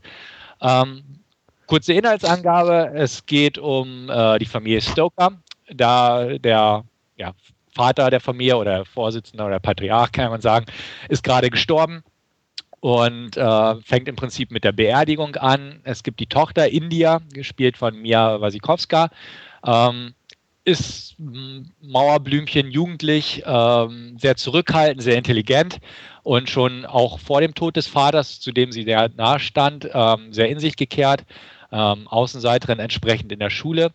Äh, ihre Mutter ist noch am Leben, Evelyn, gespielt von Nicole Kidman. Ähm, aristokratisch kann man sagen, sehr ich-bezogen, äh, auch schon sehr zurückhaltend, einfach weil sie eine Randposition in der Familie über die Jahre eingenommen hat, weil Vater und Tochter sehr dicke waren ähm, und einfach die Gefühle erkaltet sind, auch der Tochter gegenüber, indem die Tochter nämlich ähm, keine Gefühle der Mutter gegenüber gezeigt hat. Also es gibt so ein paar Dialoge, wo sie sagt, Mensch, ähm, sie mag es nicht, von mir berührt zu werden, muss sie dann ihren Freundinnen erklären oder ihren Bekannten. Und in einer Szene haut sie auch ähm, den Satz um die Ohren, You were supposed to love me. Also sie erwartete eigentlich Liebe von der Tochter, äh, statt wie eine normale Mutter bedingungslos zu lieben. Und weil das einfach nicht geklappt hat, ist da einfach nichts zu machen. Also eisige Stille. Das Ganze wird aufgelockert, in Anführungsstrichen, äh, am Tage der Beerdigung ausgerechnet, in dem Charlie oder Charles, gespielt von Matthew Good, ins Leben der Familie tritt. Das war nämlich der Bruder des Vaters, ähm, der aber sich bisher hat nie blicken lassen. Er ist durch die Weltgeschichte gereist, äh, hat ferne Länder erkundigt, äh, erkundet natürlich, ähm, Sprachen gelernt und auch sehr ein gut aussehender, belesener Mann, der jüngere Bruder des Vaters sozusagen. Und äh, der bringt die Gefühle der beiden Damen schnell in Wallung mit seiner geheimnisvollen, aber doch sehr anziehenden Art als Zuschauer merkt man sehr schnell, dass da so ein bisschen was im Busch ist mit ihm. India merkt das auch, aber andererseits fühlt sie sich zu ihm hingezogen. Ähm, dadurch, dass er sehr ja, belesen und, und charmant und auch sehr offen und zuneigungsvoll ist, ähm, nimmt er die beiden Frauen recht schnell für sich ein. Äh, Evelyn fühlt sich endlich mal wieder im Mittelpunkt, beziehungsweise angehimmelt, kann man sagen, oder auf jeden Fall erhält sie Aufmerksamkeit seitens eines Mannes, was der auch noch ihrem Mann ähnlich ist, nur die jüngere Variante sozusagen. Ähm, dadurch äh, fühlt sie sich wieder belebt, in Anführungsstrichen. India ist sowieso in einem Alter äh, auf der Schwelle zur Frau werden, ähm, entdeckt ihre Sexualität im Laufe dieses Films. Ähm, aber das Ganze wäre nicht von Park Chan-wook, sage ich mal, wenn das nicht auch sehr abgründig wäre. Und ähm, gut, wer den Trailer gesehen hat, weiß, dass es in bestimmte Richtungen verläuft. Ich will hier da gar nicht groß spoilern in der Geschichte. Ähm, es wird auf jeden Fall düster, sagen wir es mal so. Ähm, der ganze Film ist sehr atmosphärisch. Das mochte ich schon mal sehr, sehr gern ist in Tennessee gedreht worden, spielt auf so einem, so einem großen Südstaaten. Äh, Tennessee ist nicht direkt Südstaaten, aber es trotzdem wirkt wie so ein Südstaaten-Anwesen, spielt meistens nur in diesem Haus und im umgrenzenden Wald. Sehr atmosphärisch, stimmungsvoll das Ganze, ähm, ist sexuell aufgeladen auf jeden Fall, denn Charlie beginnt auch eine Affäre mit der Mutter, ähm, hat aber ein sehr eigenwilliges Interesse zu India, also India gegenüber, sucht ihre Aufmerksamkeit und ihre, ja, Punkt, Punkt, Punkt. Ähm, das Ganze hat einen ganzen Sinn, der auch mit dem Twist zusammenhängt, den es am Ende natürlich auch noch gibt, wie in jedem modernen Thriller, kann man sagen. Aber ähm, der Film funktioniert hauptsächlich auf der atmosphärischen Ebene. Inhaltlich ist er absolut okay. Ähm, das Ende kann man vorhersehen den Twist in Teilen, möchte ich sagen. Das direkte Ende fand ich vorhersehbar, was aber jetzt nicht so schlimm ist, denn wie gesagt, es ist irgendwo Style over Substance, kann man nicht anders sagen. Ähm, die Handlung an sich ist vollgepackt mit Hitchcock-Anspielungen, die sich auch im filmischen Schaffen, also in der Umsetzung bemerkbar machen. Äh, Uncle Charlie ist natürlich eine klassische Anspielung auf eine Hitchcock-Figur. Und ähm, diverse andere Hitchcock-Referenzen sind halt überall zu finden. Stoker an sich, äh, vom Titel her, ist eine Anspielung auf Bram Stoker, der ja Dracula verfasst hat. Nein, Charlie ist kein Vampir, so viel kann man schon mal verraten, aber hat bestimmte Eigenschaften, wo man vielleicht, wenn man ein bisschen naiv ist, denken könnte, okay, er ist es vielleicht doch, er ist vielleicht ein Vampir oder so. Zum Beispiel kocht er sehr gern leidenschaftliche Fleischgerichte, macht sich selbst auch einen Teller, aber isst nie. Also man sieht ihn nie essen im gesamten gesamten Film. Und also es sind so ein paar Sachen, wo man vielleicht auf den Gedanken ganz kurz kommen könnte, aber ist nicht so. Ähm, Stoker ist auch das englische Wort für Heizer. Ähm, also in, beim Heizen etwas anheizen, äh, in dem Fall die Atmosphäre oder die Leidenschaft und so. Also es sind viele kleine Querverweise, Referenzen und Ehrerweisungen auf jeden Fall drin in dem Film. Ähm, was den Film definitiv einfach sehenswert macht, ist die Umsetzung. Ähm, manchmal ist es ein bisschen zu selbstverliebt, aber äh, meistens ist es einfach toll anzusehen. Also die Ausstattung ist toll, die Frisuren, die, die Kulissen, die ähm, Kostüme, die Kameraarbeit. Ähm, es, es sind tolle, subtile Kamerabewegungen einfach drin, die die Figuren so ein bisschen ins rechte Licht rücken, beziehungsweise einfach aus bestimmten Winkeln zeigen, die einfach cool gemacht sind und bestimmte Sachen andeuten, die einfach sich später bewahrheiten. Er springt in der Chronologie ein bisschen hin und her. Ähm, es gibt eine geniale Szene in der Dusche, also ich will jetzt nicht Hitchcock schon wieder ins Spiel bringen, aber es gibt einfach eine Szene in der Dusche, die einfach richtig geil ist, ähm, einfach weil sie den Zuschauer komplett auf dem falschen Fuß erwischt und eine komplette Richtungs- also nicht eine komplette Richtungsänderung, aber eine inhaltliche und thematische Änderung im Film preisgibt in einer Szene. Und die ist einfach A, wunderbar gefilmt und B, einfach clever gemacht. Davon gibt es so einiges. Es gibt ganz subtile Standbilder, die einfach für eine Millisekunde bleibt das Bild einfach stehen. Und wirkt cool. Also, und es hat auch einen bestimmten Sinn in diesen Szenen, während andere optische Spielereien meiner Meinung nach einfach keinen Sinn ergeben. Wenn es zum Beispiel Szenenüberblendungen gibt, wo ein Auge äh, äh beziehungsweise ein Ei ins Bild gehalten wird und dann gibt es halt eine lange Überblendung, die ungewöhnlich ist und wo dieses Auge, äh, Quatsch, dieses Ei direkt in die Auge, in, ins Auge von India projiziert wird in der nächsten Szene ich habe mich mit meinen drei Begleitern lange darüber unterhalten, ob diese Szene irgendeinen Sinn ergeben hat. Wir sind hinter keiner gekommen. Ähm, also manchmal wirkt es einfach zu viel Style over Substance, weil das einfach eine coole Einstellung gewesen, irgendwo die, die schick anzusehen ist, auf dem Arthouse-Auge betrachtet, sage ich mal, aber mehr hat sich da einfach kein Hintergrund erschlossen. Ähm, sehr viele zweideutige Sachen. Ähm, blutender Bleistift sei genannt. Wer den Trailer kennt, weiß, aus welcher Szene der stammt. Aber es sind halt viele diese psychosexuellen Sequenzen drin, die einfach ähm, Verlust der Unschuld einfach auch auf bestimmte optische, bildliche Weise nochmal veranschaulichen. Ähm, ich bin sehr begeistert von dem Film, sehr angetan, auf jeden Fall. Vielleicht begeistert ist ein Tick zu hoch gestochen. Dazu hätte der Inhalt ein bisschen besser sein müssen. Aber ähm, optisch ist der Film definitiv sehr schön. Audiovisuell sehr schön. Ähm, es gibt so ein paar, paar ja, Ungewöhnlichkeiten einfach. Es wird gleich am Anfang gesagt, dass India so eine fast übernatürliche Hörbegabung hat. Ähm, deswegen hat man so manchmal das Gefühl, sie hört Gedanken. Also es wird so von den, von den Dialogen oder von den Stimmen so ein bisschen überakzentuiert. Ähm, sie hört auch die Geräusche sehr deutlich. Also auch das dient viel der Atmosphäre, wenn einfach im Wald einfach die ähm, Insekten und so so überstilisiert eingespielt werden was das wirklich auf sich hat, äh, sei dahingestellt. Also es, es tut jetzt nicht unbedingt der Handlung Not, dass sie toll hören kann, aber es dient der Atmosphäre einfach in manchen Sequenzen. Äh, und da so auf dieser Ebene spielt der Film halt viel. Er ist toll gespielt von den drei Hauptdarstellern, muss ich auch ganz klar sagen. Ähm, ja, Walsikowska, ganz hervorragende Leistung, obwohl es einfach eine, eine nicht so wirklich komplexe Figur ist. Sie hat zwar ihre Wendung und vollzieht diese zur Frau-Werdung mit düsterem Touch auf jeden Fall, aber es ist einfach gut dargestellt. Also ich will jetzt die Figur nicht, nicht in den Himmel hoben, einfach von der Konzeption her, aber es ist eine schön gespielte Figur. Genauso ähm, Nicole Kidman, die von den drei am wenigsten Screentime hat. Ähm, ihre, ja, dass sie merkt, dass einfach sie kalt und dass andere Leute, wie sie auf, wie auf sie reagieren und so, die Art, wie sie es rüberbringt, ist einfach sehr gut. Ähm, Matthew Good als Onkel Charlie fand ich sehr schön, ähm, sehr gut gemacht. Äh, einfach so von seiner Art zu spielen, ähm, klasse. Ich hätte mir keinen besseren in der Figur äh, in der Rolle vorstellen können. Er macht das richtig, richtig gut. Nebenrollen sind auch ganz nett besetzt, also sind halt ein paar kleinere Nebenrollen, die nicht wirklich ins Gewicht fallen, aber ähm, Leute wie Dermot Mulroney aus zuletzt The Grey spielt halt den verstorbenen Richard Stoker, ist in einer Rückblende zu sehen, spielt gut.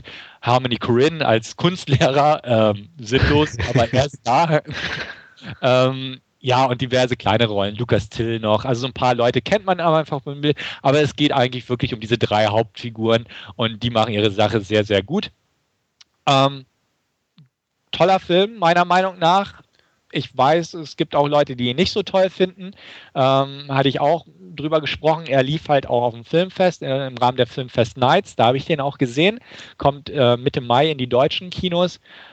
Ähm, da konnte man auch im Nachhinein mit ein paar Leuten sich unterhalten und die sagten, ja, ja, gut. Und manche sagten, super toll. Ähm, ich sage, er ist wirklich gut. Acht von zehn gebe ich ihm definitiv. Er ist wunderbar schön anzusehen. Ähm, eine schöne Coming, also eine düstere, eine unkonventionelle Coming-of-Age-Geschichte, die viel mit der Zuschauererwartung spielt, ähm, dass man denkt, aha, das ist das und das und das ist auf den ersten Blick so, aber uh, dann ist es doch nicht so. Ähm, das kennt man zwar schon, aber es funktioniert einfach schön, weil die Verpackung und so dieses Drumherum sehr schön zusammengeschnürt ist. Es ist vertrackt, hat gewisse Gothic-Horror-Elemente mit drin, ähm, lebt von den Darstellern und der Atmosphäre, der Regiearbeit auch. Ähm, der Kameramann ist auch der, der mit äh, Park Chan-wook seine bisherigen Filme alle gemacht hat. Ähm, wie gesagt, ich bin kein Fan von Park Chan-wook, ganz klar. Ähm, ich fand Old Boy okay, aber so die anderen Filme, ich weiß gar nicht, ein, zwei habe ich noch gesehen, waren okay, aber ich bin sowieso kein Fan des asiatischen Kinos. Schreibe ich einfach mal dieser, ne, diesem Hintergrund zu. Ähm, optisch ist der Film aber toll und wie gesagt, auch manchmal einfach ein Tick zu schön und zu selbstverliebt, aber hey, ähm, ich mag Style over Substance, also will ich es dem auch nicht so groß ankreiden. Kann ich definitiv empfehlen, euch beiden sowieso, wenn ihr sowieso nicht den schon lange auf eurer Must-See-Liste habt, dann kann ich einfach empfehlen, ihn draufzusetzen, definitiv mal anzuschauen, es lohnt sich. Äh, kann ich klar sagen, seit ein bekannt werden, habe ich den schon auf der Liste. Seit dem Trailer sowieso. Also ähm, das, was du sagst, unterstreicht das Ganze nur. Wenn du schon 8 von 10 gibst für einen halbasiatischen Film, dann müssen wir unsere Wertungsskala quasi nach oben erweitern. Genau, müssen wir irgendwie auf 15 gehen oder so. Ja. nee, also definitiv must see. Ich hoffe, dass ich vielleicht ins Kino komme, aber spätestens auf Scheibe ist das meiner. Ich habe gerade parallel mal noch geschaut, aber äh, ob eine Blu-ray schon angekündigt ist in den USA oder äh, Großbritannien, aber leider noch kein Datum dazu. Nee, der ist auch, ich glaube, vor zwei, drei Wochen erst ja. in den USA angelaufen. Auch nur mit einem Limited Release, soweit ich weiß. Ähm, also das wird auch noch ein bisschen dauern. Ich würde mich sehr freuen, wenn wir da auf jeden Fall mal im Podcast drüber sprechen können, über den Film, weil da gibt es eine Menge zu besprechen. Vielleicht auch irgendwann mal mit Spoiler oder so. Ja. Wenn er Blu-ray rausgekommen ist, weil das, das ist einfach interessant, weil da kann man definitiv viel reden und äh, äh manche werden einiges gut finden, wo wiederum andere Leute garantiert sagen, ach, das fand ich gerade doof. Also das bietet auf jeden mhm. Fall Potenzial, dieses Filmchen. Gut. Dann sind wir uns da einig, dass ihr euch drauf freut und ich das auch so empfehlen kann. Ähm, auch ein Film, wo man vielleicht nicht so ganz einig ist, ist mein nächster. Harmony Corinne wurde schon genannt. Hier hat er Regie geführt, hier hat er das Drehbuch geliefert, Spring Breakers. Ähm, Worum geht's? Es geht um vier junge Damen, die auf dem College sind ähm, und sich tierisch langweilen. Sie hoffen auf darauf, genug Geld zusammenzubekommen, um zum Spring Break nach Florida runter zu juckeln und da einfach die Sau rauszulassen und zu sich selbst zu finden, hätte ich fast gesagt. Ähm, darauf setzen sie einfach. Sie wollen raus. Äh, es ist langweilig und sie haben kein Geld und sie haben zwar gespart, aber es reicht nicht. Und gerade zum Spring Break sind natürlich die Hotelpreise schweineteuer und gerade Florida ist sowieso schweineteuer und die Busfahrt müssen sie auch noch bezahlen. Es reicht einfach nicht. Und was macht man denn? Ähm, ja, man begeht einen Überfall. Sie äh, rauben kurzerhand einen Diner aus, drei von den vier zumindest, und äh, kommen so ans nötige Geld. Die drei Damen ähm, sind halt recht wild. Das ist äh, Britt, Candy und Cotty gespielt von Ashley Benson, Vanessa Hudgens und Rachel Corinne. Die vierte im Bunde ist Faith, wie der Name schon sagt, ein sehr religiöses Mädchen. Und äh, die ist so die Brave, der moralische Kompass der Truppe. Ähm, die wurde auch bewusst rausgehalten aus dieser Überfallgeschichte. Sie sagt aber natürlich auch nicht nein, als es dann Richtung Spring Break gibt, denn gerade sie ist auch so ein bisschen am Zweifeln an ihrem Leben oder Lebensziel. Äh, für sie ist das fast schon so eine, so eine Art Pilgerfahrt Richtung Spring Break, denn ähm, sie verspricht sich da am meisten da was von, dass, dass sie endlich eine Richtung bekommt oder einen Ort findet, wo sie sich frei fühlen kann. Ähm, ja, sie kommen also zum Spring Break und wie man den Spring Break aus diversen RTL 2 Reportagen hätte gesagt kennt, ähm, wird er auch hier dargestellt, äh, nur hoch zwei, sage ich mal. Denn Harmony Corinne, wer nicht Harmony Corinne, wird es einfach nur so darstellen, sondern nein, er übersteigert das natürlich. Also man bekommt die fiesesten Spring Break-Szenen, wie man sie sich vorstellt, mit nackten Titten ohne Ende, mit Bierexzessen, mit Trichtern, mit Koksen, mit allem einfach drumherum, äh, mit einem entsprechend fett ja, fetten Soundtrack, hätte ich fast gesagt, unterlegt, in Zeitlupe geboten und das ausschweifend. Ähm, ja, es, wer sowas nicht mag, schaltet sich geistig schon bei diesem Film aus in den ersten 20 Sekunden, weil der geht genau damit los. Und das, das ist auch irgendwie eine Art des, des Films, ähm, die mir gefiel. Ähm, er ist kein Partyfilm. Also da hatte ich auch in, einem, in dem äh, Gemeinschaftsforum gerade so eine Diskussion, jemand sagte, den kann man ja nur mit Bier genießen, wo ich sage, nee, überhaupt nicht. Ähm, ganz im Gegenteil, weil dieser Film ist, ist keine Partygranate, sondern er geht in eine andere Richtung. Und das merkt man auch, die Mädchen kommen zum Spring Break, dann gibt es diese Party-Exzesse, sie werden verhaftet werden freigelassen, äh, beziehungsweise Kaution wird gestellt, nämlich von Alien, Eileen ausgesprochen, James Franco, mit Grill, mit Rastalong, er ist Rapper, äh, er ist Pimp, Thug, Drogendealer, alles. Ne? Er hat Waffen ohne Ende, er hat Geld ohne Ende, er hat Sonnenöl ohne Ende, ähm, ist auf seine Bräune stolz und einfach redet im Slang, als wäre er ein Schwarzer, aber er ist kein Schwarzer und wie auch immer. Und er führt sie halt so, also möchte sie gerne in die kriminelle Szene einführen, weil er gern Gangster wäre. Und er ist mit Schwarzen aufgewachsen. Und hat einen Beef mit einem anderen Gangster, gespielt vom Rapper Gucci Mane. Und äh, die hassen sich. Und beefen sich immer, aber es kommt nie wirklich zur Konfrontation und so weiter und so fort. Also man merkt recht schnell, Alien ist ein Poser. Aber die Mädchen sind gefesselt und ähm, driften halt in diesem Drogensumpf, kriminellen Sumpf Floridas recht schnell ab. Und nach und nach werden es auch weniger Mädchen. Ich, sie sterben nicht, so viel kann ich schon mal spoilern, sondern sie gehen einfach nach Hause, ähm, bis es nur noch zwei sind und dann ja, dann dreht sich die Gewaltschraube weiter. Ähm, das Schöne an dem Film ist, in Anführungsstrichen, ist, dass er extrem düster ist oder recht schnell sehr düster wird. Ähm, Cliff Martinez hat den Score geschrieben, hat mich an den Score von Drive erinnert, muss ich auch ganz ehrlich sagen. Einfach dieses ruhige, dieses düstere irgendwo, was durch die Musik kommuniziert wird, ähm, passte hier auch sehr schön.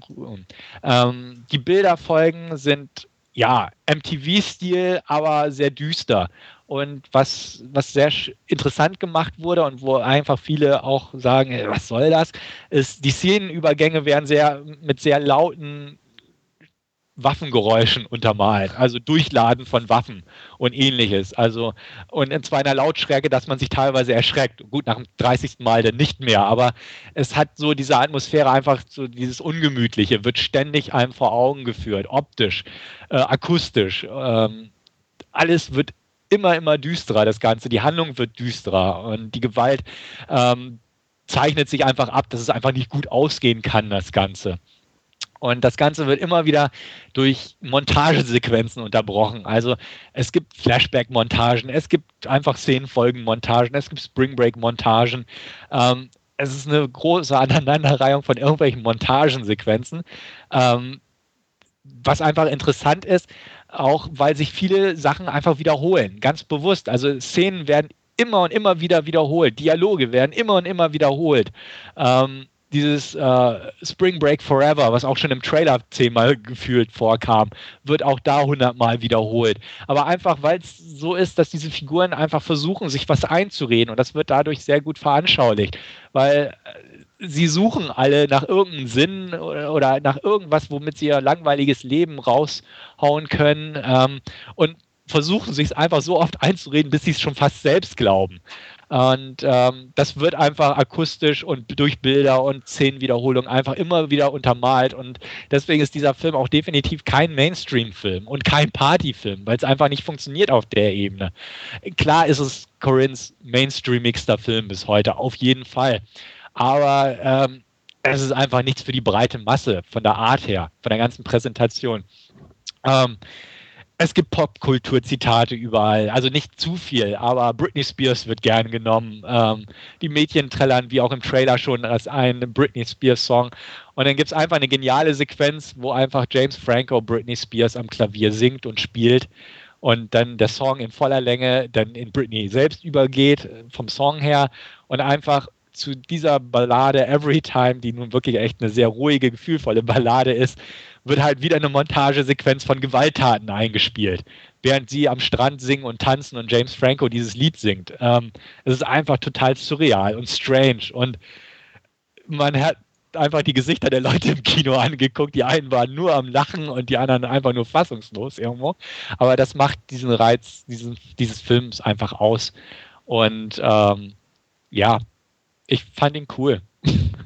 Ich fand ihn nicht nur cool, weil es vier hübsch anzusehende Damen in Bikinis die ganze Zeit gab, sondern er ist einfach cool. Er ist eigenwillig und sehr seltsam. Und ich bin echt gespannt, wenn ihr ihn mal irgendwann gucken solltet, und Andreas wird ihn garantiert gucken. Absolut. Ähm, was er davon hält und ob er es ähnlich sieht. Und ähm, ja, ich hatte das Vergnügen, das mit, wie gesagt, drei meiner Freunde zu gucken die ihn alle drei auch, naja, sagen wir es mal so, zwei von drei mochten ihn, die dritte hat kein Wort von dem Film wirklich verstanden, weil sie Englisch ist. Bei Stoker hatte sie sich darüber gefreut, dass deutsche Untertitel waren. Das hatte mich nicht so gefreut, aber sie war dadurch glücklich. Und hier durch dieses Slang-Gerede war halt einfach nichts zu machen. Aber sie meinte, die Bilder waren schick. ja, immerhin. Immerhin, ne? Ähm, ja, das war so ein bisschen problematisch, aber sonst, wir waren eigentlich sehr angetan von dem Film, haben auch klar gesagt, sehr eigenwillig und äh, ja, wir hätten den auch gar nicht auf Deutsch gucken wollen, allein wegen dieser Slang-Geschichte. Allein James Franco ist einfach off the hook in dem Film und einfach nur cool. Und äh, ja, guckt ihn euch an. selbst, wenn ihr, selbst wenn ihr ihn scheiße findet, aber ihr müsst ihn mal gesehen haben irgendwo, zumindest in unserer Runde. Also ich würde ihn nicht jedem empfehlen, aber euch empfehle ich den einfach mal. Und ähm, Spring Breakers bekommt von mir 7 von 10. Ähm, klar hat er seine Schwächen, definitiv, und die will ich gar nicht jetzt groß aufführen. Ähm, aber er ist irgendwo so eigenwillig, dass er Spaß macht und ist so ein Mittelding zwischen so doch mainstreamig, aber doch nicht mainstreamig. Er ist auf jeden Fall nicht so abgefahren wie Trash Humpers von Corinne oder sowas in der Richtung, aber er ist immer noch kein Mainstream-Film und ähm, ich fand die Darsteller gut. Ähm, Selena Gomez wird gern kritisiert, weil sie auch noch Faith spielt, also auch die erste ist, die nach Hause fährt. Ähm, klar, natürlich ist sie dann irgendwo doch noch irgendwo ein Disney-Mäuschen, aber ähm, allein dafür, dass sie in diesem Film mitgespielt hat, ist es nicht. Und sie nimmt auch Drogen und Alkohol und läuft im Bikini rum. Äh, deswegen kann man das einfach nicht übel nehmen. Und die anderen Darsteller geben halt mehr und zeigen auch alles, hätte ich fast gesagt. Und, ähm, das passt einfach. Und man hatte einfach, man, man sieht einfach, dass die Spaß hatten, die Sau rauszulassen beim Dreh. Und äh, es wurde teilweise, hatte ich auch gelesen jetzt, von Corinne in einem stillgelegten Hotel gedreht, das dann nochmal richtig auseinandergenommen wurde. Und ähm, das, das kommt halt rüber, einfach diese Energie. Und ob man das jetzt toll findet und sagt, oh geil, ich muss auch mal zum Spring Break, oder einfach als abschreckendes Beispiel von, von Youth Gone Wild oder außer Kontrolle sieht, ähm, bleibt jedem selbst überlassen. Und das bleibt einfach auch jedem selbst überlassen, wie er diesen Film sieht. Ob er das jetzt wirklich als ne, Gangsterfilm sieht, der immer düsterer wird oder einfach auf Satire, auf dieses ganze Gangstergepose oder einfach als Groteske, ähm, da es liegt im Auge des Betrachters. Und auch das macht einfach den Reiz des Films aus. Mir hat er gefallen, 7 von 10 auf jeden Fall und ich hoffe, ihr guckt ihn auch mal an und gebt mal Rückmeldung. Also wie gesagt, bei mir äh, steht da ganz hoch auf der Liste. Ich mag Harmony Corinne. Ähm, nicht unbedingt alle seine Filme direkt oder, oder dass ich die kla super klasse finde. Ähm, Trash Humpers fehlt mir noch, aber das ist so ein spezieller, den, den schiebe ich noch vor mir her, obwohl ich schon sehr neugierig bin. äh, Kids kennt, glaube ich, eh jeder. Äh, ja. Hast du Gammo mal gesehen? Nee, also äh, den, der, der interessiert mich noch. Also ich, ich, ich habe vor, mir demnächst mal so wieder ein paar zuzulegen, jetzt auch eben im, im Rahmen von äh, Spring Breakers eben, äh, die mir noch fehlen und ähm, da ist Gammo mit dabei mhm. und äh, mal gucken, ob ich die irgendwo günstig auftreiben kann. Ja, ich werde den auch auf alle Fälle anschauen, ähm, einfach weil er mich interessiert und auch wie, wie, wie es Stefan äh, äh, so sagt mit, mit äh, diesen Disney-Prinzessinnen, wie die da reingekommen sind und ähm, ja, ähm, also mich interessiert es einfach. Er ist ja irgendwie von, von ein paar Wochen oder Monaten ähm, so ganz groß aufgeschlagen, auch irgendwie im, im Internet mit äh, Postern, Trailern, wie auch immer. Ähm, und er schaut auf alle Fälle interessant aus. Und einfach, um mitreden zu können, ähm, ja, werde ich mir den anschauen. Der einzige Film, den ich von Harmony Corinne gesehen habe, und da kann ich mich ehrlich gesagt auch nicht mehr wirklich dran erinnern, dürfte auch Cats sein, wie ihr sagt, das, den hat wohl jeder gesehen. Aber das ist schon etliche Jahre her dass mir ja. der mal über den Weg lief. Da hat er ja auch nur das Drehbuch gespielt, äh, geschrieben und mitgespielt. Das war ja Larry Clark, der den gedreht ja, hat. aber das so. Äh, klar, so man weiß, dass es seins ist. Eben. Ja, definitiv. Und wie gesagt, allein, allein diese Britney Spears Sequenz muss man gesehen haben in seinem Leben. Also, das ist so so Magic Moment einfach, wo du echt sitzt und denkst, oh mein Gott, was gucke ich hier gerade so ungefähr. Und allein dafür lohnt sich dieser Film schon. Also, ihr werdet, ihr werdet mir danken. Aber also, ihr, gesagt, ihr wollt es ja schon selbst gucken, also deswegen werde ich mir nicht mal danken. Ich hatte vor, eigentlich ins Kino zu gehen, aber irgendwie hat es nicht funktioniert und ähm, ja. Ja. Naja. Naja, dann halt zu Hause. Vielleicht, ja. Ja. Tja. Gut, das war's von mir. Dann sind wir damit auch am Ende von unserer Last Scene-Sektion angekommen und ja, kommen nun zu unserem Hauptreview und äh, da widmen wir uns heute dem fünften Teil der Resident Evil Saga, nämlich Resident Evil Retribution. Ja, ähm, der Film schließt quasi genau am Ende des vierten Teils an. Ähm, es geht nahtlos weiter. Wir befinden uns auf ja, diesem Tanker mit den Flüchtlingen und ähm, ja, die Übermacht der Umbrella-Soldaten äh, greift an. Ähm, Alice wird ist irgendwann bewusstlos und ja, wacht irgendwann nach einer großen Rückblende, der über die letzten vier Teile ähm, in einem Umbrella-Überwachungsraum beziehungsweise Gefängnis auf. Ähm, ja, soll befragt werden, unter anderem von Jill Valentine und irgendwann fällt der Strom aus, äh, die Türe öffnet sich und ja, äh, Alice entkommt ihrem Gefängnis äh, und schießt sich quasi ja an die Oberfläche. Ähm, dadurch kommt sie und durch unterschiedliche ähm, Testszenarien, die die Umbrella Corporation äh, aufgebaut hat.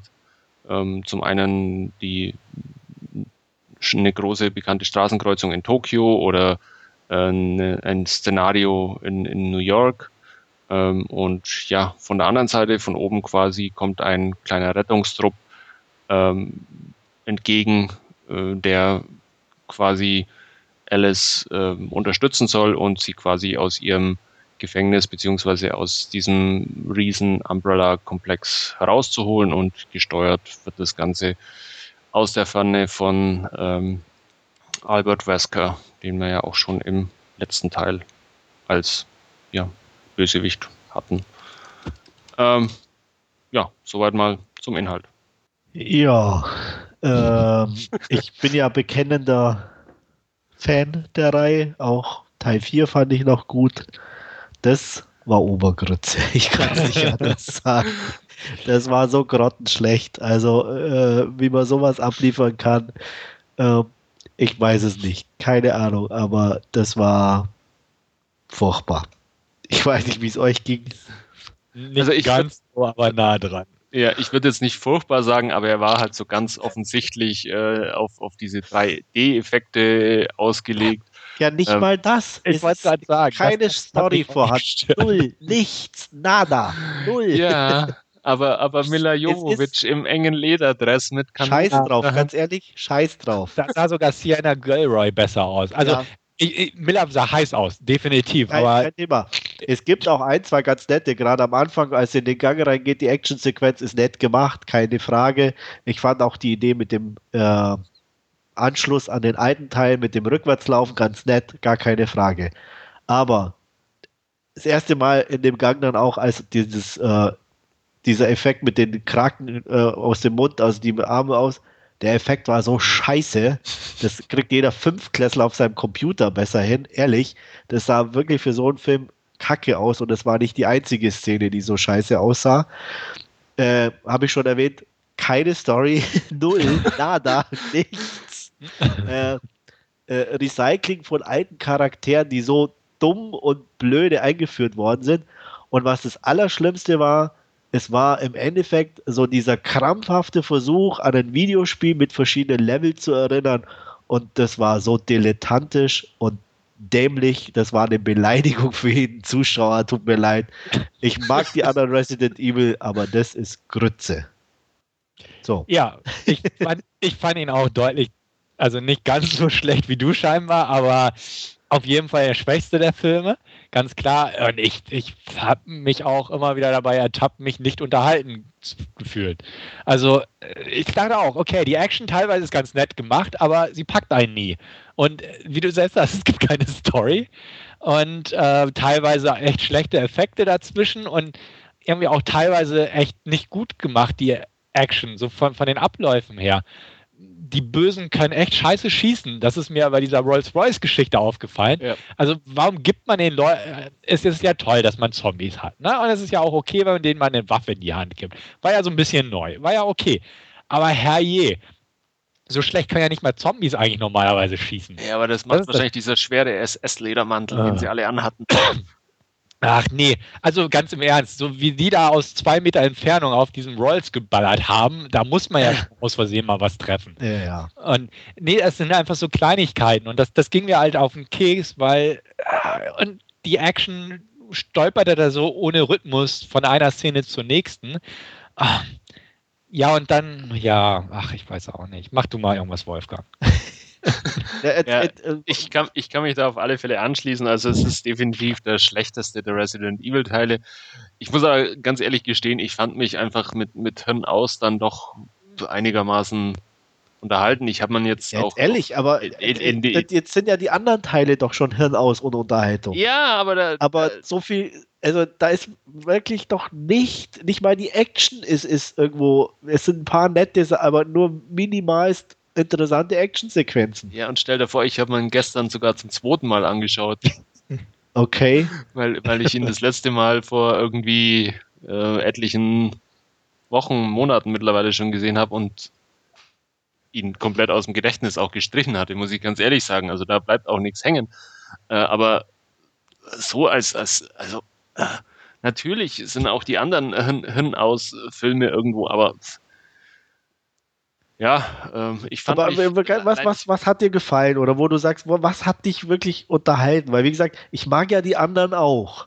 Also aber das war wirklich so der Punkt erreicht, wo ich sage, die anderen versuchten noch ein bisschen Story zu erzählen oder da, da ist eine gewisse Dynamik in, in, der, in, in der Handlung drin. Da ist äh, ja einfach irgendwo was dabei, wo man sagt, okay, das kann ich mir als No-Brainer angucken. Aber das war ja, wie gesagt, nichts, gar nichts. Es war eine Actionsequenz an der anderen. Du hast, du hast keine Verbindung zwischen den Charakteren. Selbst die, die ja wieder auftauchen, sind ja nicht mal echte Charaktere, sondern ein Computerprogramm. Ja, da ist nicht, null, da ist nichts. nichts, nichts. Deswegen versuche ich jetzt, wie gesagt, zu verstehen, was man daran an so an dem Film wirklich noch, noch, noch gut findet. Also wenn man gesagt, zum Beispiel einer Michelle Rodriguez einen Dialog in den Mund legt, wie ich, ich habe für, für äh, Waffenkontrolle gestimmt oder so, dann musste ich zu schmunzeln. Ähm, weil das halt so, so abwegig ist irgendwo auch. Ich fand, ähm, das war doch so aufgesetzt, so. Ja, natürlich war es jetzt keine Ausgeburt an, an Dialogschreibkunst, wie auch immer, aber äh, es ist zumindest sinnlose äh, Unterhaltung. Also da habe ich mir schon. Nee, das ist nicht, nicht mal mehr sinnlose Unterhaltung. Das ist ja das, was ich anprangere. Sinnlose Unterhaltung waren die ersten vier Teile. Aber das ist äh, nichts. Null. Nada, habe ich schon erwähnt. Nichts. nichts, nichts, ja.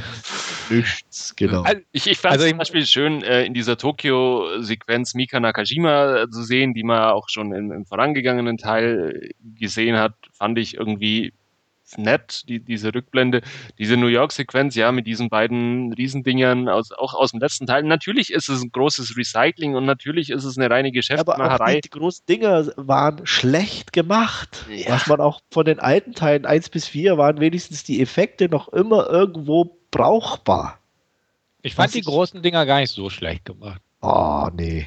Die beiden jedenfalls. Die Licker waren was anderes, aber die beiden fand ich okay. Muss ich jetzt einfach ja, machen. aber auch, auch, die, auch die waren zum Beispiel im vorigen Teil der Große mit dem Schwert, fand ich den auch besser gemacht. Ja, kann sein.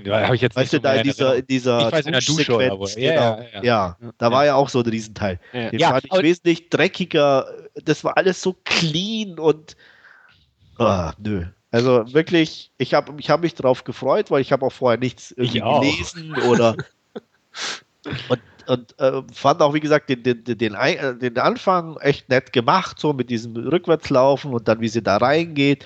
Und aber später, als ich dann, als, als es dann losging mit diesem Computerprogramm und den verschiedenen Leveln, dachte ich, oh, Jungs, das kann doch nicht euer Ernst sein. aber Mila als Suburban Housewife, uh.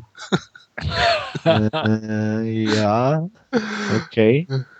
Ja. Und allein hat schon wieder dieses, oh, bist du meine Mami? Ja, okay. Boah, da hätte ich ja reintreten können, ehrlich, in den Fernseher. Also, nee, null. Ja, aber dann hätte Michelle Rodriguez auch keine Schaukel im Vorgarten gehabt, wo sie drauf sitzen kann. Ja, super. Ja, alles, also es freut mich sehr für dich, dass du. Also ich fand ihn scheinbar nicht so schlecht wie du. Nee, also ähm, ich also er, er hat ja jetzt zweifle ich definitiv an dir.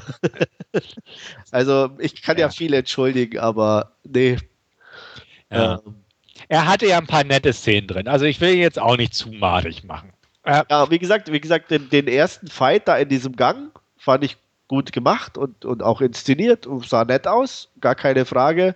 Äh, und ich glaube noch, ich kann mich jetzt nicht erinnern, aber noch einen fand ich ganz gut. Aber das war Showdown fand ich nicht schlecht. Bitte was? Den Showdown. Also jetzt nicht das Cliffhanger-Dingensbummens, sondern, sondern an sich die Fight-Sequenzen. Die waren okay. Ja, war das? Ja, die Rodriguez gegen die zwei Herrschaften und sie gegen Sienna.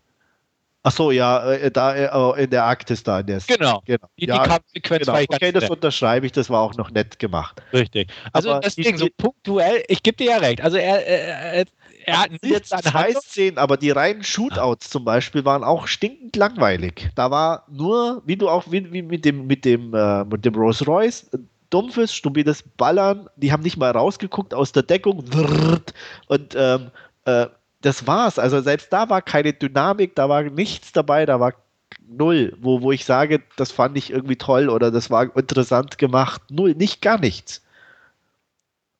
Also ich meine, du kannst mir gern sagen oder wenn, wenn du es anders wahrgenommen hast, aber äh, es waren diese zwei Kämpfe, die einigermaßen nach was aussahen, die ein bisschen Dynamik drin hatten.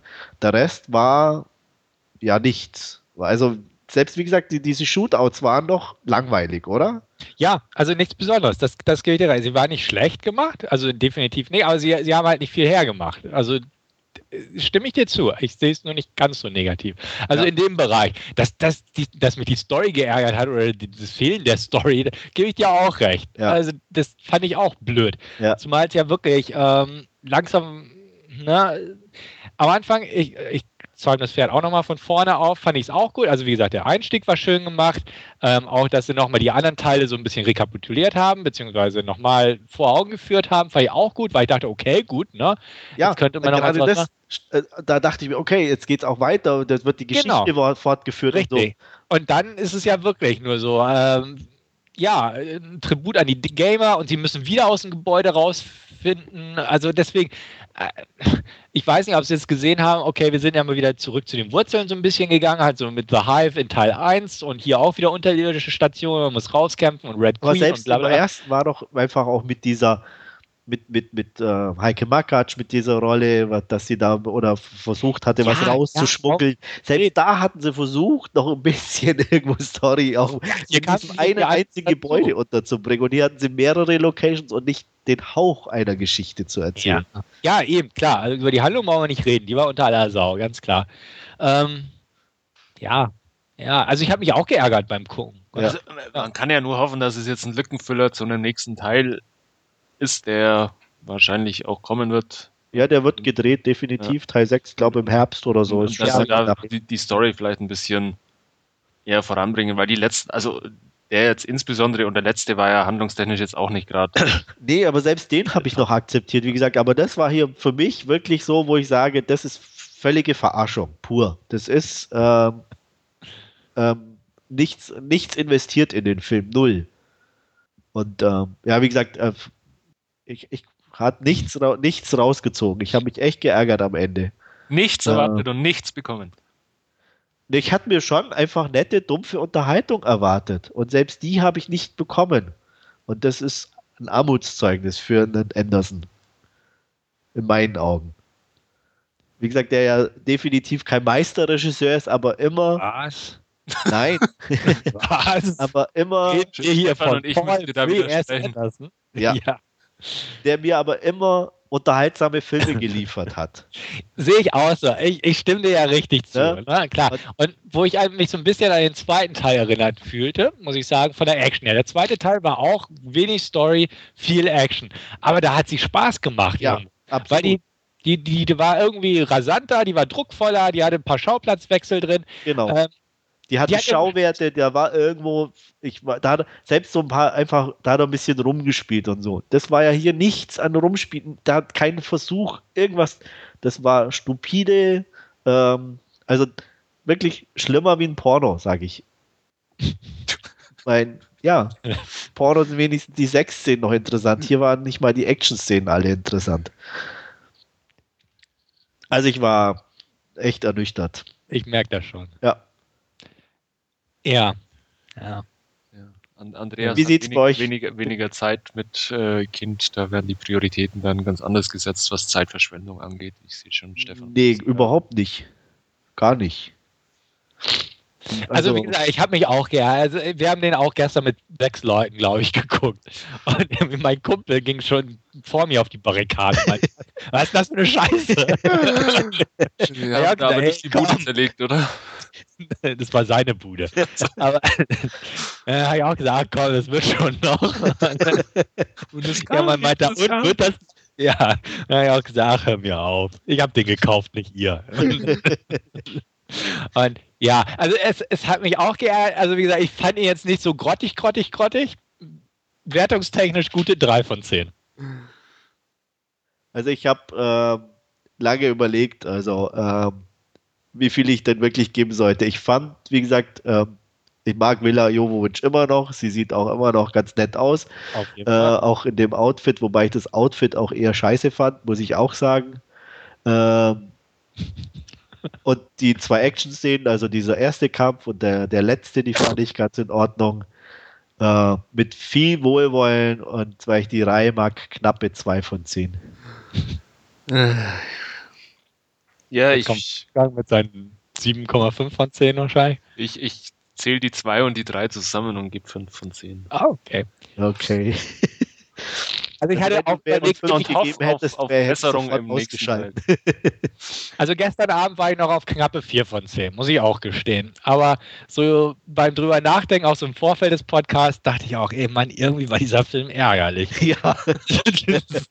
das war, ich weiß nicht, ich also habe mich war, geärgert, ja. weil wie du, na, äh, Andreas hat es ja echt schon gut formuliert. Die, die Serie war eigentlich doof immer, aber irgendwie lustig. Und das, genau dieses Gefühl habe ich echt vermisst bei dem Film. Ja. Und ich will gar nicht anfangen über diese blöden zu viel Zeitlupen und, und mal wieder Bullet Time. Ne? Ja. Aber das war, wie gesagt, das finde ich ja auch nicht unbedingt schlecht. Deswegen habe ich das auch hier nicht als negativ angeführt oder so. Aber äh, wenn du einfach vor dem Film sitzt und eine Action-Szene hast und dir fast wünscht, die wäre jetzt vorbei, äh, das ist nicht unbedingt Sinn und Zweck von so einem Film. Nee. Ja. Äh, ich hoffe auf den nächsten. Das kann okay, auf, auf, dem, auf dem Cover der britischen Blu-ray steht übrigens The biggest and best Resident Evil yet. Aha. Ja. Und die Sache ist die, es war ja auch der erfolgreichste Resident Evil yet. Ja. Ne? Deswegen wird es ja auch, oder gibt es ja auch einen nächsten. Und ja. deswegen ist ja auch so. Also, aber trotzdem. Also ja, also ich, ich, wie gesagt, auch selbst wenn der jetzt wahrscheinlich der Kritikerliebling schlechthin wäre, würde ich trotzdem sagen, der ist grottig. Ja. Okay, reden wir mal über das Ende. Ohne es zu spoilern. Aber die tendenzielle Richtung. Gute Idee für den nächsten Film oder nicht so eine gute Idee, wenn sie es durchziehen? Ähm, ich habe nur einen Plan, wie das Handy war. Ich habe den so ausgeblendet. Oh Mann. Äh, gib mir mal irgendeinen Hint. Weißes äh, aus. Weiß aus, Belagerung. Ach so, okay. Äh, ach so, diese, doof, diese, diese ähm, ja, ja, nee, hat mich irgendwie kalt gelassen. Also das war, wahrscheinlich war ich noch so, so verstört. ähm, die Idee an sich nett, aber ich fand es too much. Also inklusive diesen Fliegeteilen und so. Also das war alles, äh, wie gesagt, Grundidee dahinter okay, aber zu viel. Ja, gebe ich dir auch recht. Ähm, wenn sie es ein bisschen zurückdrehen, also als Cliffhanger funktioniert es, klar, da war es bewusst over the top. Ja. Sehe ich auch so. Ähm, wenn sie es ein bisschen drosseln mit diesem over the top denken und auf eine vernünftige Basis bringen, könnte es aber eine nette Idee sein für den nächsten Teil, dass man so quasi so einen Kriegsfilm draus macht. Ja, also, was ich nett fand, auch ohne zu spoilern, dass sie von ihrem Zustand her wieder zurückging äh, so zu, oder zurückgemacht wurde äh, auf einen vorigen Film. Äh, ja. Wo sie mir auch ganz gut gefallen hat mit den Möglichkeiten und das fand ich interessant für den nächsten Film. Äh, von daher ähm, werde ich den trotz meiner Enttäuschung über diesen definitiv gucken. Ja, kann so schlimm gar nicht gewesen sein. Doch war's. Boah, nicht weiter in der Wunde, der arme Kerl. ja, ja, so gelitten habe ich schon lange nicht mehr. Ja, ich denke auch, jetzt noch einen netten Kriegsabschluss und dann ein schönes Reboot dahinterher und dann geht das. Dann kann oh, man weitermachen. Keine Reboots. Doch, doch, gerade diese Reihe bietet sich für ein Reboot an. Absolut. Auch vielleicht einfach auch so, ich, ich sage jetzt mal so, so Richtung äh, äh, ähm, Evil Dead Remake. einfach dreckiger, böser. Hätte Ja. nichts dagegen. Im Wald und irgendwie sowas. Also Ja. deswegen, es muss gar nicht irgendeine große Unterwasserkomplexe mit U-Boote sein. Also Nee. Und deswegen, das, das, gerade diese Reihe, finde ich, bietet sich wirklich für einen Reboot an, weil die sich so in eine bestimmte Richtung manövriert hat jetzt einfach. Die können da nicht mehr zurück. Nee. Das funktioniert nicht mehr. Ja. Ähm, aber wenn man da einen Neustart macht einfach. Also ne, ein bisschen Definitiv so, so, ein- so ein letzten. Weltkriegsabschluss äh, sozusagen und dann ein reduzierter Neustart. Genau, genau. Also da bin ich absolut für. Ja, mal schauen, was die Zukunft bringt. Ja. Ja. Schön. Ja. Wir hoffen zumindest alle, dass der nächste Teil besser wird und die Handlung ein ja bisschen. dir hat er ja gefallen. Ja, aber ich, ich ganz, ja, ich, aber ich habe ja auch gesagt, es ist definitiv Das ist halt Schwächste, ein- ja. Ja, der, der ja, Schwächste und er ist äh, einzig reduziert auf, auf, die, auf diese einzelnen Szenen, die, da wo man versucht hat, ein bisschen Schauwerte zu bieten und, und, Ja. Und ähm, ein paar Eins muss ich ja noch 3D-Effekte fürs- anführen, ja, was ich ja sehr enttäuschend fand. Da blenden sie schon die Karte ein und Berlin ist mit dabei und fahren nicht mal hin. das fand ich ja ganz schlimm. Das will man auch da. Nein, Nein, es ist klar. Ich hätte es aber auch gedacht, dass sie irgendwie, keine Ahnung, mal das Brandenburger Tor im Bild Ja, vor haben. allem, das Lustige ist ja, der erste ist ja in Berlin gedreht. Ja. Genau, genau, deswegen hat Deswegen fand ich ja, das, das wäre zum Beispiel auch wieder was gewesen, wo ich sage, ja, macht Sinn, ne? Oder vielleicht da auch, auch da eine Sequenz einzubauen, die an den ersten erinnert oder so. Die, die Möglichkeiten waren ja da. ja, Ne? aber dann hättest du noch ein Level mehr gehabt, was keinen Ja. Sinn ergeben hätte. Ja, aber so in die Richtung, wenn sie gegangen wäre. We- Ja. Weißt du, dann okay, Schau- hätte schau ich das vielleicht auch noch angenehmer empfunden, aber Vielleicht gibt es ja in den Deleted Scenes ein Berlin-Level oder so. Ja. Kann ich drauf verzichten. Ja. Ach, Berlin war doch eh nur drin, weil deutsche Geldgeber dahinter stecken. Natürlich, klar. Deswegen brauchen wir nicht drüber reden. Aber wie gesagt, das hätte ich noch als Idee oder so, mit dann so, ein- so einen Bezug zu den anderen Teilen herzustellen, das hätte ich noch ganz lustig gefunden. Weil Tokio ja drin war im. Ja, aber das war der einzige. Ja, die haben wenigstens noch Schauwerte in Tokio. Ja, Ja. aber nein. Berlin. Ja. Ich fand es auch lustig, was sie erklärt haben. Ja, dann haben sie ne, ein russisches Demo gemacht, also eine russische Simulation für Amerikaner in Paris, äh, Ja. Quatsch, in den Dings, und dann da und dann irgendwie Tokio und äh, ja, für Chinesen auch, wo ich auch dachte, wo haben sie denn ein chinesisches Level oder was zur Hölle hätten sie da zeigen sollen? Ja. Zumal ich China auch nirgends auf eine Karte gesehen habe. Also, Ja, einfach Sublevel alles keinen 71 Sinn. vermutlich. Ja, Ja, nein. war halt kein Platz mehr auf. Macht, kein, äh, macht einfach nicht drüber nachdenken. nee, Vergessen, äh, abmelden, Ende. Ja. Aber Miller ist immer noch heiß, möchte ich nochmal so als Abschluss. Ja. Und Sienna Gilroy auch. Und für Andreas, die Asiatin war auch nicht schlecht. Äh, für Für Wolf. Wolfgang. Ja, ja. Ja. Hat zumindest Ja. Ja. ähm, ja, wer Lust auf schlechte Filme hat, der kann sich ja Resident Evil bei Gelegenheit mal anschauen. Wir haben es getan. Ähm, Andreas konnte nichts daraus ziehen. Nee. Ähm, ja, dann sind wir jetzt auch am Ende unseres Podcasts angekommen. Ähm, vielen Dank fürs Zuhören wieder und ja, bis zum nächsten Mal. Tschüss. Bis dann. Ciao. Jo, bis dann. Macht's gut.